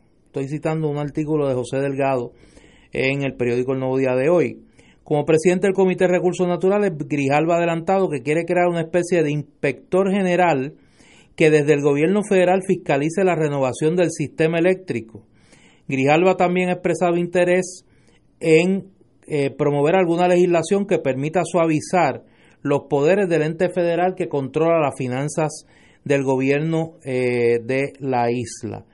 Curioso, los temas que para Grijalva son prioritarios, Junta de Control Fiscal, la supervisión de la tarea de recuperación luego de María y eh, el futuro del sistema eléctrico, que ahí sí plantea la posibilidad de un monitor federal. En cuanto al estatus, eh, plantea que eh, va a conversar con los miembros puertorriqueños del Congreso de origen puertorriqueño, Nidia Velázquez, José Serrano, Darren Soto y la nueva congresista Alexandria Ocasio Cortés, que ha mostrado un eh, relativo despiste en cuanto al tema de Puerto Rico, pero que ahora mismo es una figura que está muy en boga como eh, rostro de la, una gran cantidad de congresistas demócratas electos de tendencia progresista, muy cercanos a la línea política del senador Bernie Sanders, progresistas, socialistas democráticos, como los llaman allá, y que eh, son parte esencial en esa nueva mayoría que intenta, que va a intentar desde la Cámara Federal construir una alternativa a Trump. Ante ese escenario, eh, ¿qué posibilidades tú le ves, Fernando, a una iniciativa eh, eh, congresional con alguna posibilidad de vuelo sobre el tema del estatus? Bueno, pues otra vez, eh, yo creo que las condiciones objetivas en Estados Unidos eh, y la realidad en Puerto Rico reclaman una iniciativa de carácter procesal que tenga como objetivo ponerle fin a la condición de subordinación territorial. La pregunta es, en el Congreso de los Estados Unidos, en el liderato de, esa, de ese comité en la Cámara, ¿es esto, una, es, esto un bocado que quiere morder eh, el nuevo presidente del comité, Grijalva, si te fijas bien en, la, en lo que has leído y en, otras declaraciones que había dado ya hace varias semanas Grijalva, es evidente que el tema del estatus él lo pone como para allá separado. Sí, sí. Mm, pone separado.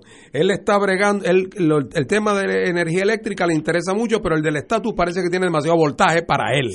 Y entonces él ahí piensa en construir alguna especie de bumper y dice que va a hablar con los congresistas boricuas, como diciendo, yo ahí no tengo, yo, yo no tengo agenda ahí, yo estoy dispuesto ahí a oír.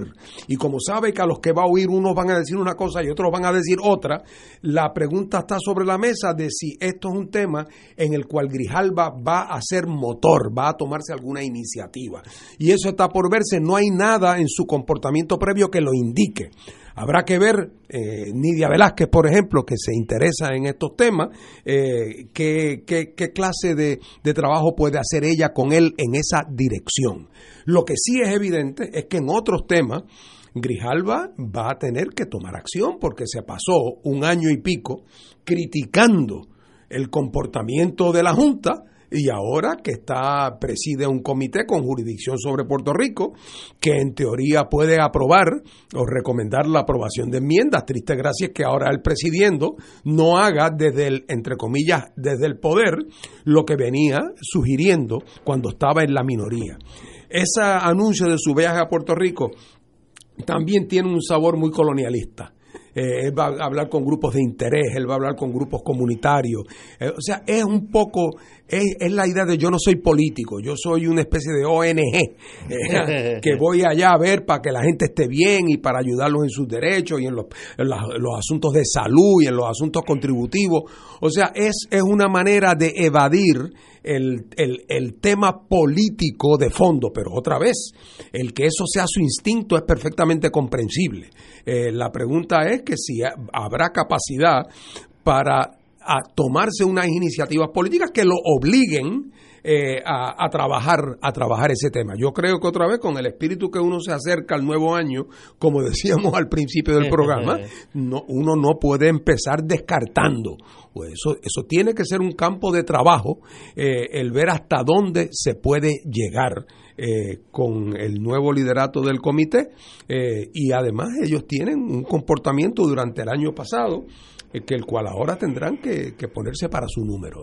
Hay que ver cuán lejos llega Grijalva, porque esa fiscalización de la que habla toca a su compañero de comité, Rob Bishop, que era el pasado presidente y que autorizó muchas de las acciones que a través de la Junta de Control Fiscal y a través de legislación que facultaba el gobierno federal para ello, pues se han realizado en Puerto Rico, particularmente el tema de las asignaciones de fondos y el uso de esos fondos que ha estado bajo la mira de inspectores de los departamentos del Ejecutivo y de distintos comités en el Congreso Federal. Vamos a ver, a partir de mañana, pues eso me imagino que va a comenzar a ocupar mayor espacio en la conversación política en Puerto Rico, que nos depara, si algo, la nueva mayoría demócrata en su interacción con el Senado republicano y el Ejecutivo que encabeza nada más y nada menos que Donald Trump. Vamos a la pausa y regresamos aquí a Fuego Cruzado. Esto es Fuego Cruzado por Radio Paz 810 AM.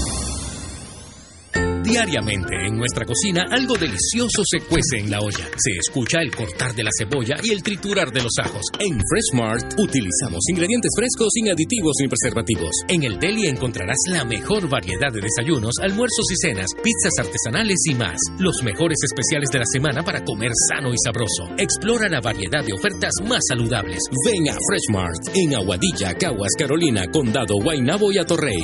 Fresh Mart es para todos.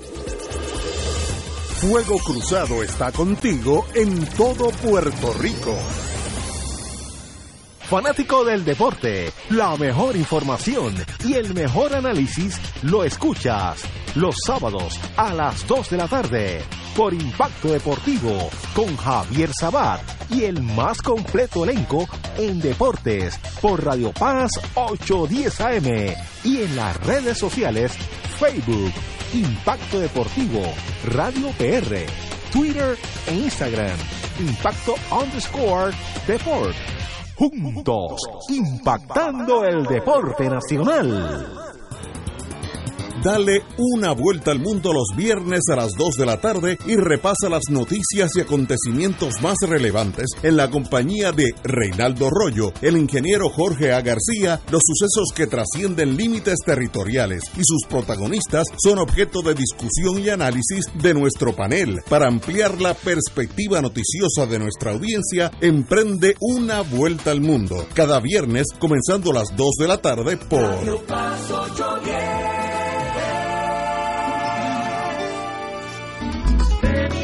cantando en fiesta de reyes, trayendo aguinaldos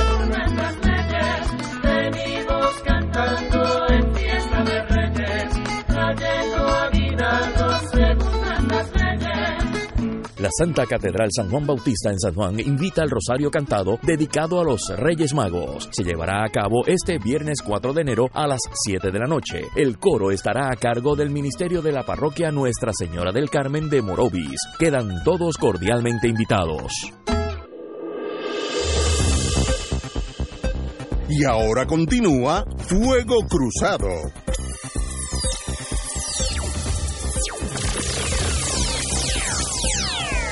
Regresamos, amigas y amigos, a Fuego Cruzado. Vamos a cambiar un poco la velocidad del tema. Eh, vamos a hablar de una figura que particularmente en este espacio, en Radio Paz, una emisora eh, pertenece a la Iglesia Católica, eh, y que tiene varios espacios en, su programación dirigidos a, a promover los, los, principios y valores de la doctrina social de la Iglesia, pues es una figura que no es, no es ajena, no es extraña.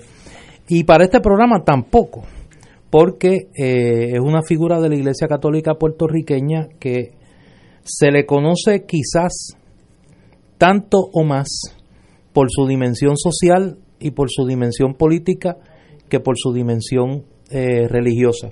Y me refiero a la figura de Monseñor Antulio Parrilla Bonilla, eh, un obispo de la Iglesia Católica, fue obispo eh, auxiliar de la diócesis de San Juan, de Cagua. Eh, luego, pues, en circunstancias pues que podemos hablar luego, fue nombrado obispo titular de Ucres.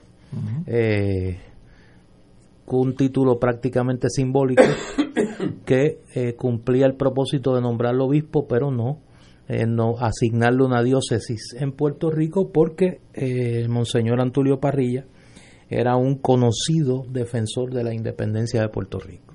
Eh, y tenemos con nosotros a la persona que quizá ha estudiado con mayor disciplina y rigor la figura de Monseñor Antulio Parrilla, que es el doctor Miguel Santiago Santana. Miguel, bienvenido a Fuego Cruzado. Gracias. Nuevamente, porque tú has estado aquí en otra ocasión. En otra ocasión. gracias, Néstor, por honrarme en la invitación a este prestigioso programa, ¿verdad? Gracias. Y, también dar el saludo al licenciado Martín. Y Miguel está aquí porque este próximo Día de Reyes, 6 de enero, es el centenario del nacimiento de Monseñor Antulio Parrilla, que nació un Día de Reyes de 1919 en eh, San Lorenzo, Puerto Rico. Eh, y mañana eh, comienzan las actividades de un comité que se ha constituido para eh, honrar su memoria y para difundir la figura de Monseñor Antulio Parrilla Bonilla, que yo creo que tiene el, el galardón, para que tengamos una idea de quién era el Monseñor Antulio Parrilla. Monseñor Antulio Parrilla fue simultáneamente columnista del visitante el semanario de la Iglesia Católica de Puerto Rico en los años en que eh, el cardenal Luis Aponte Martínez, arzobispo de San Juan, era pues la principal figura de la Iglesia Católica y a la vez era columnista del semanario Claridad, donde mantuvo por muchos años una columna sobre los distintos temas del acontecer nacional, particularmente el tema eh, que le llegaba muy cerca al corazón del cooperativismo. Para los que no lo conocen, ¿quién era Antulio Parrilla Bonilla? Pues Antulio Parrilla Bonilla fue un cristiano cabal, un patriota cabal. Sus dos grandes amores fue el Evangelio en su praxis y, y la praxis de él lo llevó a luchar por lo que él consideraba la liberación integral de Puerto Rico, que era la liberación espiritual, pero la misma vez política. sobre todo la opción por los pobres. Eh, esa visión de él de que la opción por los pobres era la, opción por los injusticiados. No era esa opción preferencial por los pobres de asistencialismo, de darle unas obras de caridad. Él decía que eso era, era muy valioso y algunas veces urgente, pero él decía que había que eh, optar por los injusticiados, aquellos que necesitaban realmente de un compromiso social eh, más eh, enfático, ¿verdad? De tomar una posición de un compromiso político a favor de los oprimidos, como él decía, ¿verdad? De los de abajo. Él decía que, y cito, cualquier otro compromiso a politicismo o neutralismo es realmente una farsa que encubre consciente o inconscientemente el favorable alineamiento en pro de los privilegiados, de los dominadores y de los opresores. Cualquier religión que se ubique en esta posición es falsa. Por eso también decía que los cristianos con sus pastores tendrán que ser actores y no espectadores, precisamente por los imperativos de la fe que mueve el espíritu. Él decía, eh, y cito, que ahora no se puede reducir a limpiar el compromiso social para hacerlo a político neutral, pues sería también desvirtuarlo, hacer buenas obras superficiales de caridad, tales como colecta para los pobres de tal o cual lugar o recoger alimentos y ropa para aliviar la miseria sin dejar de reconocer que estas obras pueden ser en ciertos momentos urgentes, útiles y muy efectivas y pueden partir de un buen corazón y de una buena voluntad, un cristiano hoy no puede conformarse con este tipo de apostolado. Es más, decía él, dedicarse a esto solamente puede ser perjudicial al prójimo y una colaboración con el mal. Parrilla tiene una particularidad y es quizá lo que lo hace una figura eh, que a la vez que atrae, repele. en los dos espacios donde se movió. Era católico, obispo de la Iglesia Católica y como tal defensor de eh, el dogma católico, de la doctrina social de la Iglesia y asumía posturas eminentemente católicas en temas, pues por ejemplo, el control de la natalidad, contra el aborto. Eh, pero por otro lado era independentista. Dirigió aquí eh, la campaña para que el centenario del Grito de Lares, junto a otros puertorriqueños, eh, fuese un Lares unitario. Se destacó en la campaña contra el servicio militar obligatorio. Eh, fue arrestado por hacer desobediencia civil en la isla municipio de Vieques en 1979. Eh, fue un defensor de la liberación de los presos mm. políticos nacionalistas. Y fue un defensor del cooperativismo y del movimiento obrero en sus variantes más progresistas. Eh, ese parrilla dista mucho de la imagen que tenemos en el 2018 de lo que es un, un, dirigente religioso, salvo contadas excepciones muy honrosas, por cierto, para el país. Pues lamentablemente eso no es lo que el país mira. Eh, para ti, si uno va a rescatar en este momento la figura de Parrilla, tú que lo has estudiado, tienes ya en su segunda edición el trabajo más completo sobre, sobre Monseñor Antonio Parrilla, eh, Antonio Parrilla Bonilla, obispo y profeta de Puerto Rico, que ahora se publica en una edición de carpeta blanda por publicaciones Gaviota de, de el amigo Norberto González. Si uno fuera a rescatar, ¿qué de Parrilla, qué de Monseñor Parrilla uno puede rescatar para Puerto Rico del 2018? Para mí, Parrilla es un ejemplo vivo de lo que él predicaba él a unos jóvenes cooperativistas les señaló, hay que vivir a la altura de lo que se predica. Creo que ese compromiso de él con lo que él predicaba, hacerlo evidente en su, en su praxis, yo creo que es, es lo que Puerto Rico necesita, modelos a seguir. Ante la ausencia de el valor de muchos vivos, hace falta resucitar a muchos muertos que están muertos físicamente, pero hay que rescatarlos resucitando su palabra, su ejemplo.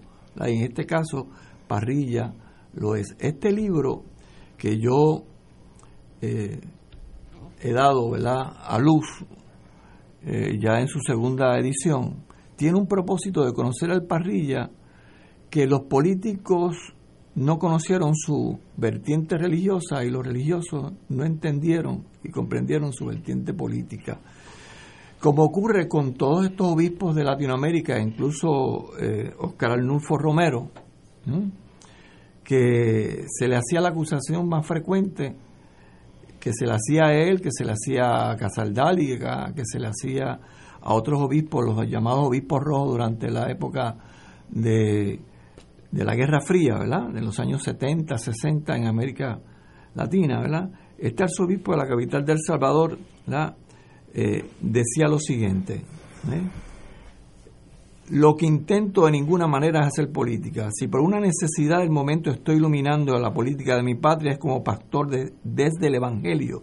Es una luz que tiene la obligación de iluminar los caminos del país y aportar como iglesia la contribución que como la iglesia tiene que dar.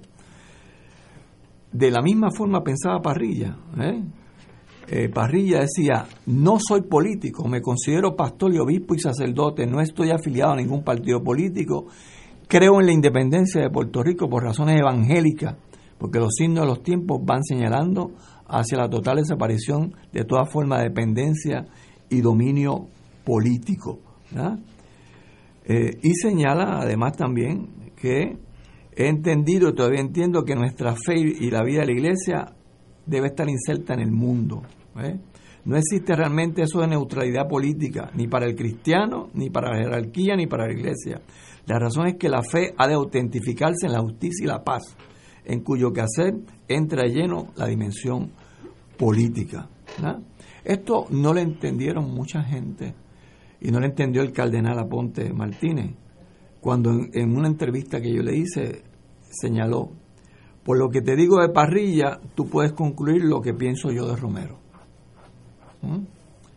Y todo por su vinculación con Juan Maribraz, ¿Mm? que era gran amigo de Juan Maribraz. Ambos se, se admiraban, ¿verdad? Muchísimo. Y una estrecha amistad. Pero el cardenal lo consideraba ateo, cuando realmente más lejos de la verdad no estaba. Eh, quien insiste en que don Pedro Albizu Campo en el 65 se lleve a la catedral y con una misa eh, fue Juan Mari.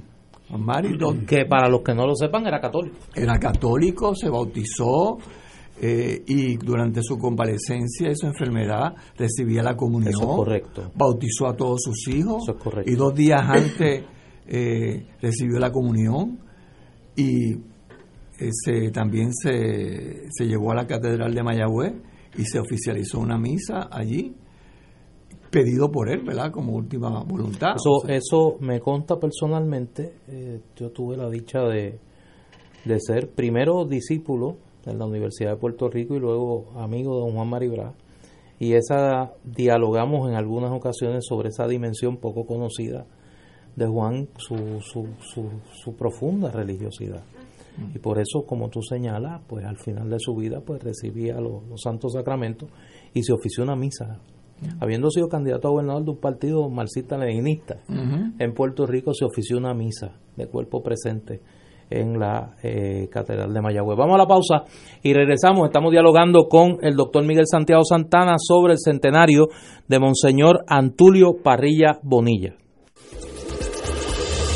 Fuego Cruzado está contigo en todo Puerto Rico. No te dejes envolver por tu aseguradora. Exige la verdad de tu cubierta de espejuelos. Paciente alerta. No caigas en la mentira que te está ofreciendo tu plan médico con la cubierta de espejuelos. Los ópticos y optómetras de Puerto Rico exigimos al comisionado de seguro investigue los contratos y tarifarios. Exigimos regulación, integridad y transparencia en los contratos. Investiguen los contratos de las aseguradoras. Que digan la verdad. Defensores de la salud visual del pueblo. Cada sábado de 9 a 11 de la mañana tendrás un encuentro con De Frente con la Verdad, donde se discuten asuntos que tocan de cerca la actualidad en todas sus perspectivas, las historias que afectan a tu diario vivir, estos y otros temas analizados desde el punto de vista evangélico. De Frente con la Verdad, todos los sábados de 9 a 11 de la mañana por Radio Paz 810. Cómprame un sistema solar y escúchame aquí en Radio Paz. Todos los viernes a las 4 y 30 de la tarde. Te espero para que me cuentes tus inquietudes acerca de placas solares con baterías. Comunícate conmigo. Soy Luis Enrique al 787-536-7938 de Solar Store. Cómprame un sistema solar. Cada sábado de 9 a 11 de la mañana tendrás un encuentro con De Frente con la Verdad, donde se discuten asuntos que tocan de cerca la actualidad en todas sus perspectivas, las historias que afectan a tu diario vivir, estos y otros temas analizados desde el punto de vista evangélico. De Frente con la Verdad, todos los sábados de 9 a 11 de la mañana por Radio Paz 810. Y ahora continúa Fuego Cruzado. Regresamos, amigas y amigos, Fuego Cruzado, dialogando con el doctor Miguel Santiago Santana, autor del libro Antulio Parrilla Bonilla, obispo y profeta de Puerto Rico, que ya está en su segunda edición, esta vez en carpeta, en carpeta blanda de publicaciones Gaviota.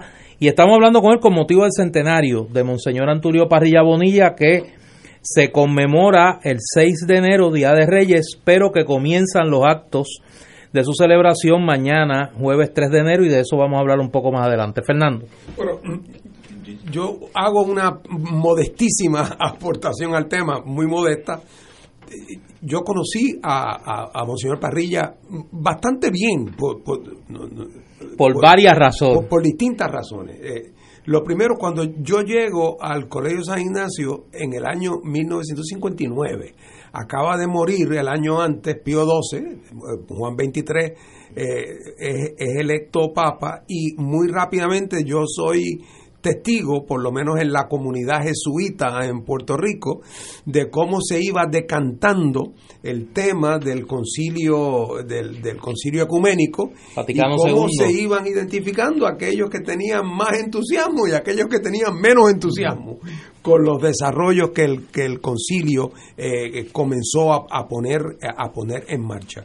Y no queda obviamente ninguna duda ya para nosotros cuando nos graduamos a mediados de la década del 60 de que Monseñor Parrilla era de los de los más adelantados y avesados en lo que era ese nuevo camino que la iglesia empezaba a, a, emprender y que tuvo además en la, en la América Latina pues la manifestación de toda la teología de la liberación y to- toda esa, esa dimensión, ¿verdad?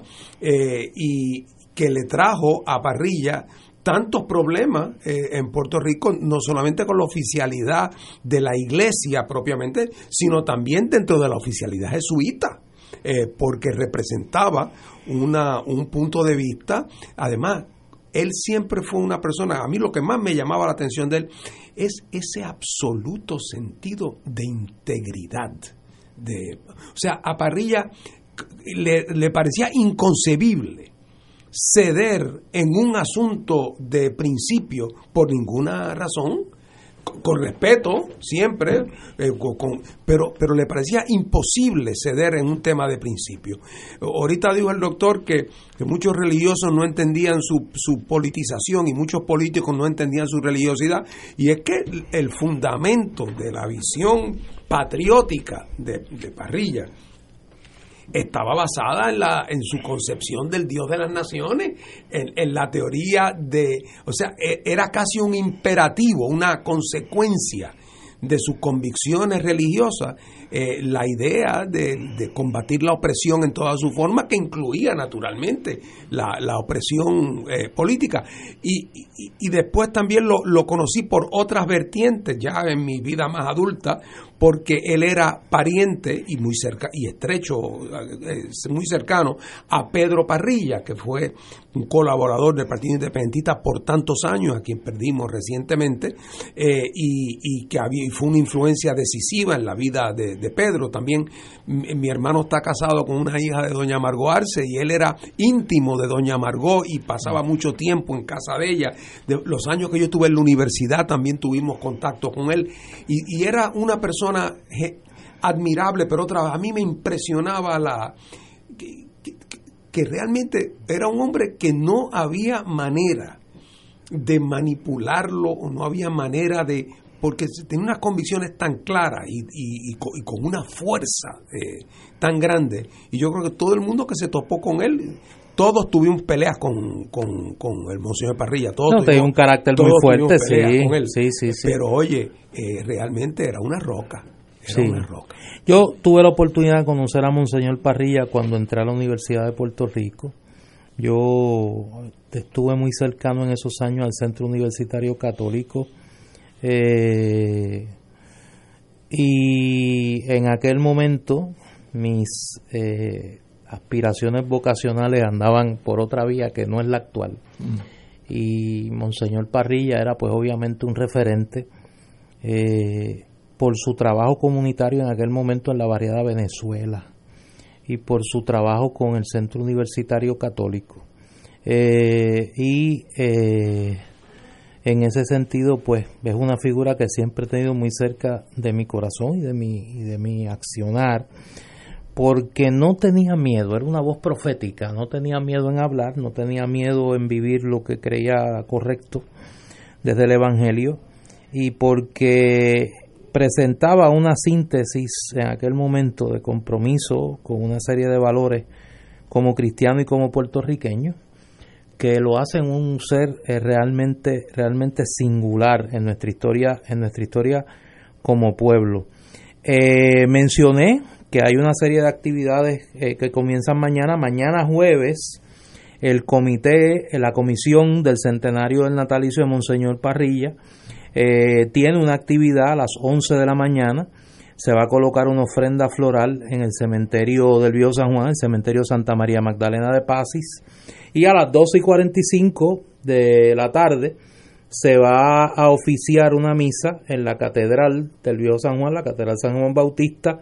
La va a oficiar un querido amigo, el padre Jorge Amber, sacerdote jesuita y querido amigo, eh, que fue amigo de Monseñor Parrilla y que lo conoció muy estrechamente. Eso es mañana a las 11 de la mañana en el cementerio del Vío San Juan, la colocación de una ofrenda floral y a las 12 y 45 la misa en la catedral de el, del Vío San Juan. Eh, durante todo el año se van a celebrar una serie de actividades eh, en conmemoración de la vida y el, pensamiento y la obra de Monseñor Parrilla, que incluye obviamente la difusión del libro eh, que publica que publica Miguel. Eh, ¿Alguna reflexión que te, que te provoque el comentario de Fernando? Sí, Antulio recibió muchas presiones y presiones desde la jerarquía. Los nuncios fueron a visitarlo, para pedirle que volviera a la obediencia de la compañía de Jesús, lo que equivaldría entonces a, a, no tener entonces eh, su, su labor como obispo, ¿verdad? Y entonces pasar bajo la injerencia de, del prior, de la, de la orden. Entonces, eh, en el 84, eh, esas presiones se vuelven bien fuertes hasta el punto de decirle que si él dejaba, le ponía, unas condiciones, si dejaba de hablar de política, si dejaba hablar de la independencia, ¿verdad? Eh, se le podía entonces eh, irse fuera de Puerto Rico y solicitar permiso para venir a Puerto Rico con cada viaje. y no hablar ni de la estadidad, ni de la libertad, nada, de ningún asunto de lo que él se había consagrado a estar hablando pues entonces él iba a tener una buena posición en Estados Unidos, ¿verdad? Etcétera. Y lo cual esto implicaba una, una diferencia, ¿verdad?, en términos de su condición, porque él tenía una soledad acentuada, hostigamiento del FBI, ¿eh? limitaciones económicas, ¿verdad?, tanto en lo personal como en el Centro Social Juan 23 que funda junto a la doctora Margot Arce Vázquez y se convirtió eso en una trinchera, ¿verdad?, de trabajo apostólico y social. Y, y por lo tanto, él hizo su reflexión muy clara y como tú señalas, ¿verdad?, de una sola pieza, él señaló lo siguiente, ¿verdad? Porque el amor a la patria, el amor a la iglesia para él eran eh, una, una, sola, de una sola pieza. Su firme decisión, y él señala en esos momentos, Ahora Antulio cree que su misión es Puerto Rico y que bajo ninguna circunstancia debe dejar su patria. Sin humos ni arrogancia, Antulio cree que es la voz de muchos en la vida política, social y económica de Puerto Rico y en la iglesia puertorriqueña no tienen voz o no pueden articularla. Salir de Puerto Rico ahora sería como nunca antes una traición a Cristo y a su iglesia. O sea, él tenía claro su lucha, sobre todo su lucha en pro del cambio, del cambio radical para Puerto Rico que él consideraba que era un cambio de estructuras. Él dijo, y cito, para ayudar a los pobres eficazmente no hay más remedio que promover una reforma profunda en nuestra estructura. Las soluciones superficiales no harán sino posponer y agravar el problema. No nos engañemos, hay dos estructuras que se entretejen en Puerto Rico y que no hay más remedio que cambiar de raíz. El colonialismo y el capitalismo. Cierro la cita. Y él, y él señala, ¿verdad?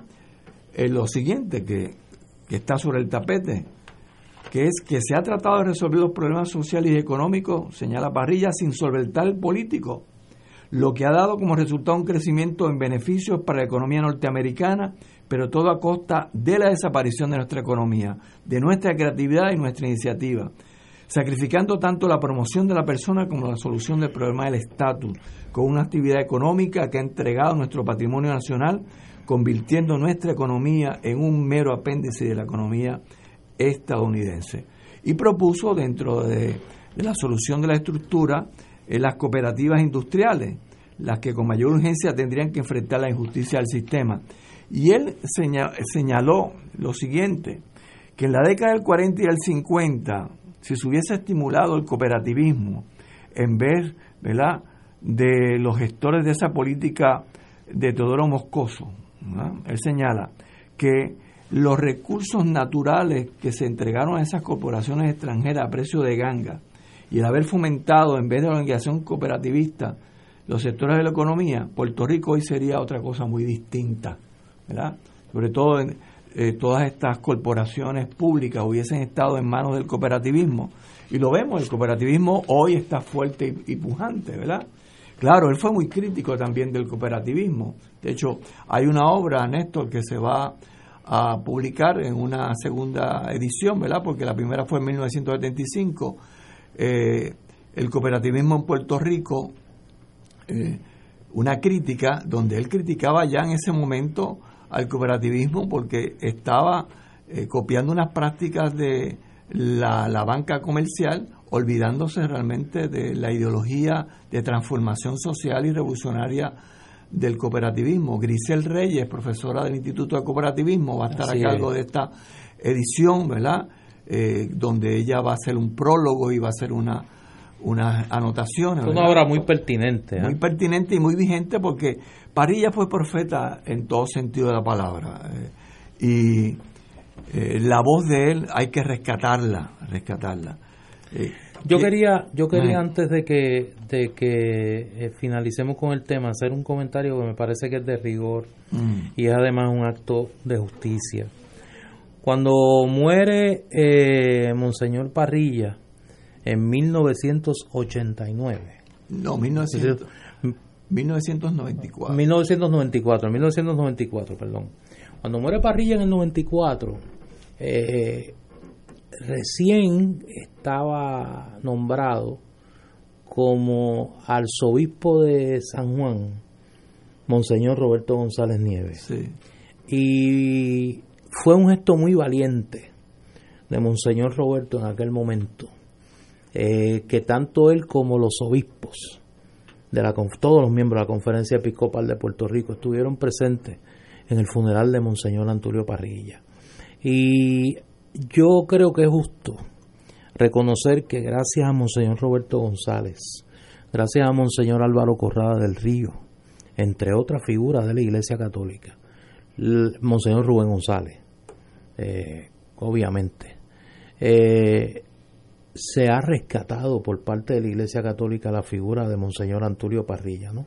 Un poco ha caído el muro de Berlín en la Iglesia Católica en Puerto Rico con el tema de la figura de Monseñor Antulio Parrilla y en ese sentido me recuerda un querido amigo eh, que el 3 de enero, mañana en toda la iglesia de Puerto Rico, eh, se celebra, se honra la vida de Monseñor Parrilla con su natalicio. Así que eh, se cumplen 25 años en el, eh, ahora, el 3 de enero, de su fallecimiento, eh, pero el 6 de enero ¿verdad? es el inicio, de, inicio de las actividades centenarias. Las actividades que van a, estar dándose por, por todo el año, hasta diciembre, ¿verdad? que esperamos cerrar allá en el pueblo de los samaritanos, en, San, Lorenzo, con una, con una gran ¿verdad? celebración de ese centenario, pero durante todo el año el 24 de enero, en la Universidad Central de Bayamón, van a haber unos actos que me gustaría ya anunciarlo, que están, que están confirmados, eh, que es el acto inaugural propiamente. Va a haber una conferencia de prensa el día antes, ¿verdad? Pero el 24 en la Universidad Central va a haber una conferencia, voy a estar a cargo de esa conferencia, eh, para estudiantes de la Universidad Central de Bayamón y estudiantes del Instituto de Maestría del Instituto del Cooperativismo en la Universidad de Puerto Rico, recinto de Río Piedra. Va a haber una exposición en torno a la vida y la obra de Monseñor, unos recorridos por el fondo documental eh, muy bien custodiado por Solada Pagán, allá en la universidad, en la biblioteca. Y esperamos que Fuego Cruzado esté allí, ¿verdad? Va a estar transmitiendo desde allí a las 5. Se supone que sí.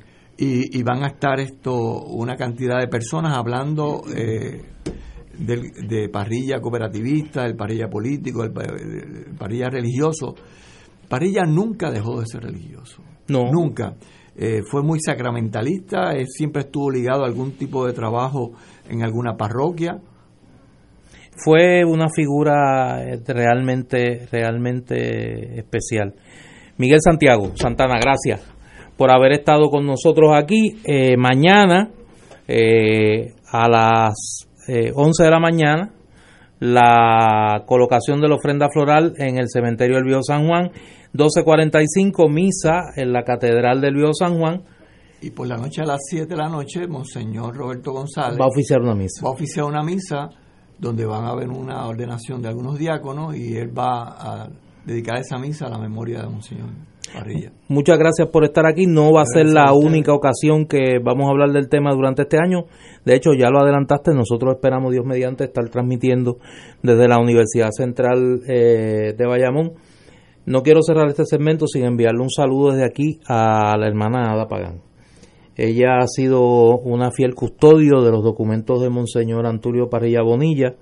Eh, este libro, que es una ampliación de la tesis doctoral del querido amigo Miguel Santiago, no hubiera sido posible sin su ayuda, sin su colaboración y de todos los amigos del Centro de Estudios Dominico, el CEDOC, que muy fielmente a la memoria y el recuerdo de Monseñor Antonio Parrilla han custodiado estos eh, documentos allí que permiten ahora el estudio del pensamiento y la obra de no solo un gran católico, sino un gran puertorriqueño, Antonio Parrilla Bonilla. Miguel, gracias. Gracias a ti también porque tú has sido el editor de, de estos dos libros. Sin, sin tu ayuda y sin tu dirección no hubiese sido posible estas dos ediciones. Así que gracias.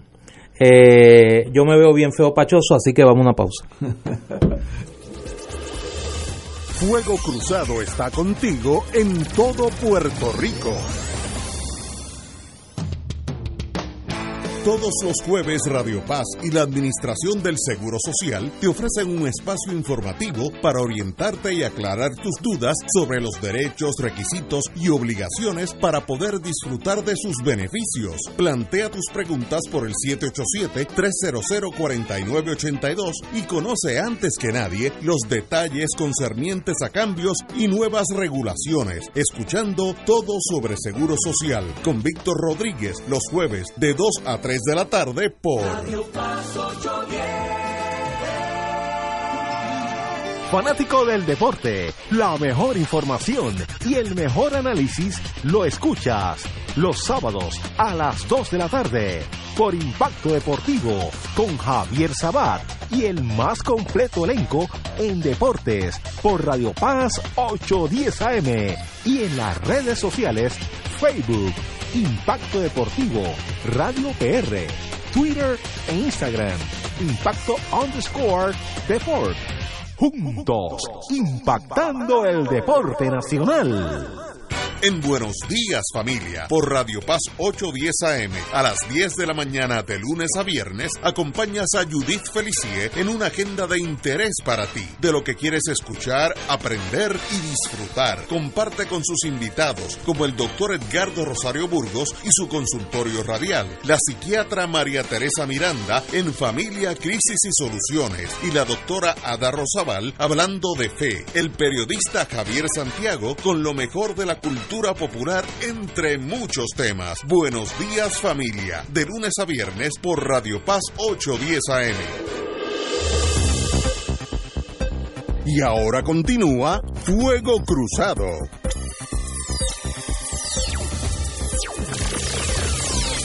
Regresamos, amigas y amigos, a Fuego Cruzado. Y eh, me escribe un querido amigo de este programa, eh, Silverio Pérez. Me escribe lo siguiente, le pedí permiso para leer el comentario al aire. Eh, sabemos que Silverio ha publicado eh, recientemente su, sus memorias y me dice, en mi reciente libro hago constar que fue Monseñor Antonio Parrilla en una charla en el Colegio de Mayagüez quien me hizo ver la luz. Yo era del ROTC. La teología de la liberación fue lo que me hizo ver esa otra visión que un hijo de republicanos pero católicos no había visto. Yo vivía en el convento del Buen Pastor, donde su hermana era monja, y ahí lo conocí.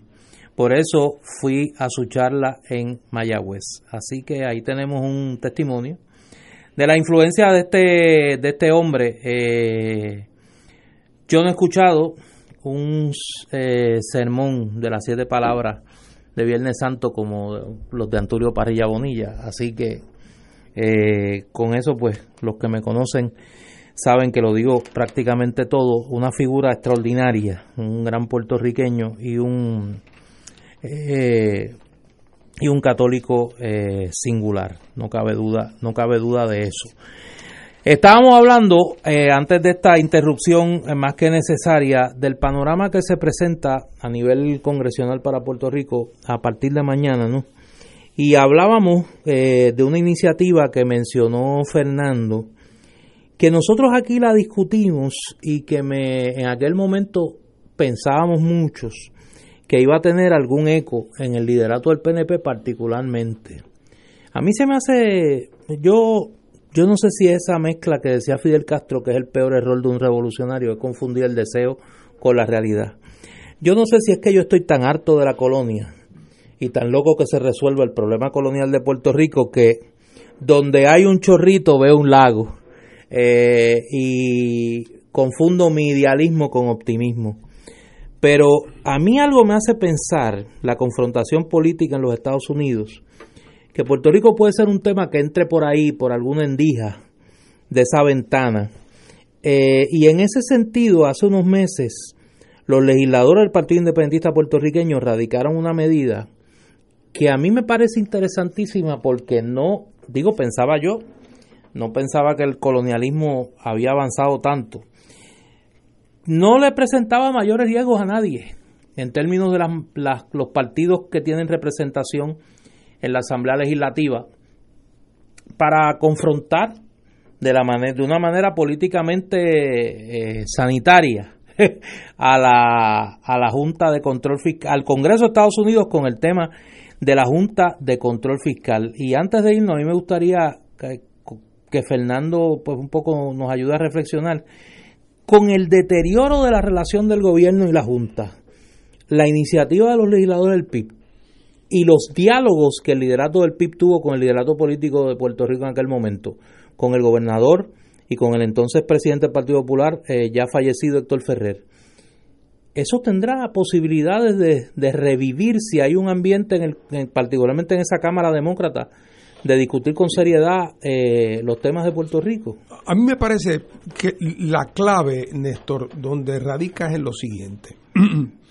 Eh, el PNP, y cuando digo el PNP ahora, digo el Partido Popular en su día también, hay una aversión instintiva a, estando en el gobierno, compartir ninguna iniciativa bajo la teoría de que si tú eres el que manda y tú estás en el gobierno, tú te lo quieres comer todo y tú no quieres que nadie, tú no quieres de, forma alguna limitar eh, el, el ámbito de tu gestión. Y si para colmo de cuento tienes en la base de tu partido quien te dice por qué vas a compartir con estos que no ganaron, pues se crea una dinámica muy mala. Eh, en este momento el PNP creo yo que el tema de la estadidad durante el curso del último año, lo, ellos lo llevaron hasta donde pudieron. Eh, hicieron una votación en Puerto Rico, se trataron de ajustar a lo que le pedía el Departamento de Justicia, eh, hicieron la votación en Puerto Rico, Jennifer se enfrentó a una situación donde el partido del cual ella era miembro controlaba la Cámara y el Senado y, intentaron adelantar su teoría y se dieron contra una pared real. Eh, yo creo que uno quisiera pensar que los estadistas, los que están en serio en dar la batalla por la estadidad, pensarían que ha llegado el momento donde si es posible aunar esfuerzos con otros puertorriqueños que también le quieren poner fin a la condición territorial, pero que tienen otras preferencias. El momento sería ahora. ¿Por qué? Porque en Estados Unidos hay conciencia de que Puerto Rico es algo que requiere eh, eh, ajustes profundos, que y lo que pasa es que hay que, hay que eh, eh, enfocarse no meramente en el tema financiero como un problema de manejo de deuda, aunque eso también hay que atenderlo. Y no solamente en el tema de, la, de los servicios sociales y la, y la cosa contributiva, aunque eso también hay que atenderlo, sino que hay que atender el fondo político del asunto. Este es un momento propicio para eso. Eh, cuando nosotros nos reunimos con el liderato del partido, del partido Nuevo, en particular con el gobernador Rosselló, su primer instinto pues fue decir, bueno, pues claro que me apunto a que hagamos un repudio a la Junta y claro que me apunto a que hagamos un repudio al colonialismo, pero eso es primera base, Pero entonces después cuando uno le pide que adelanten a segundo, uno ve una gran, eh, una gran timidez. Lo mismo nos pasó con el liderato del Partido Popular, que era entonces eh, Héctor Ferrer. Eh, instintivamente Ferrer decía, bueno, pues, pues yo estoy de acuerdo, sin entrar en detalles, pero me parece que eso es una iniciativa posible. Pero ya a las dos semanas estaba Héctor hablando en el 4, en el 25 de junio del, del voto presidencial.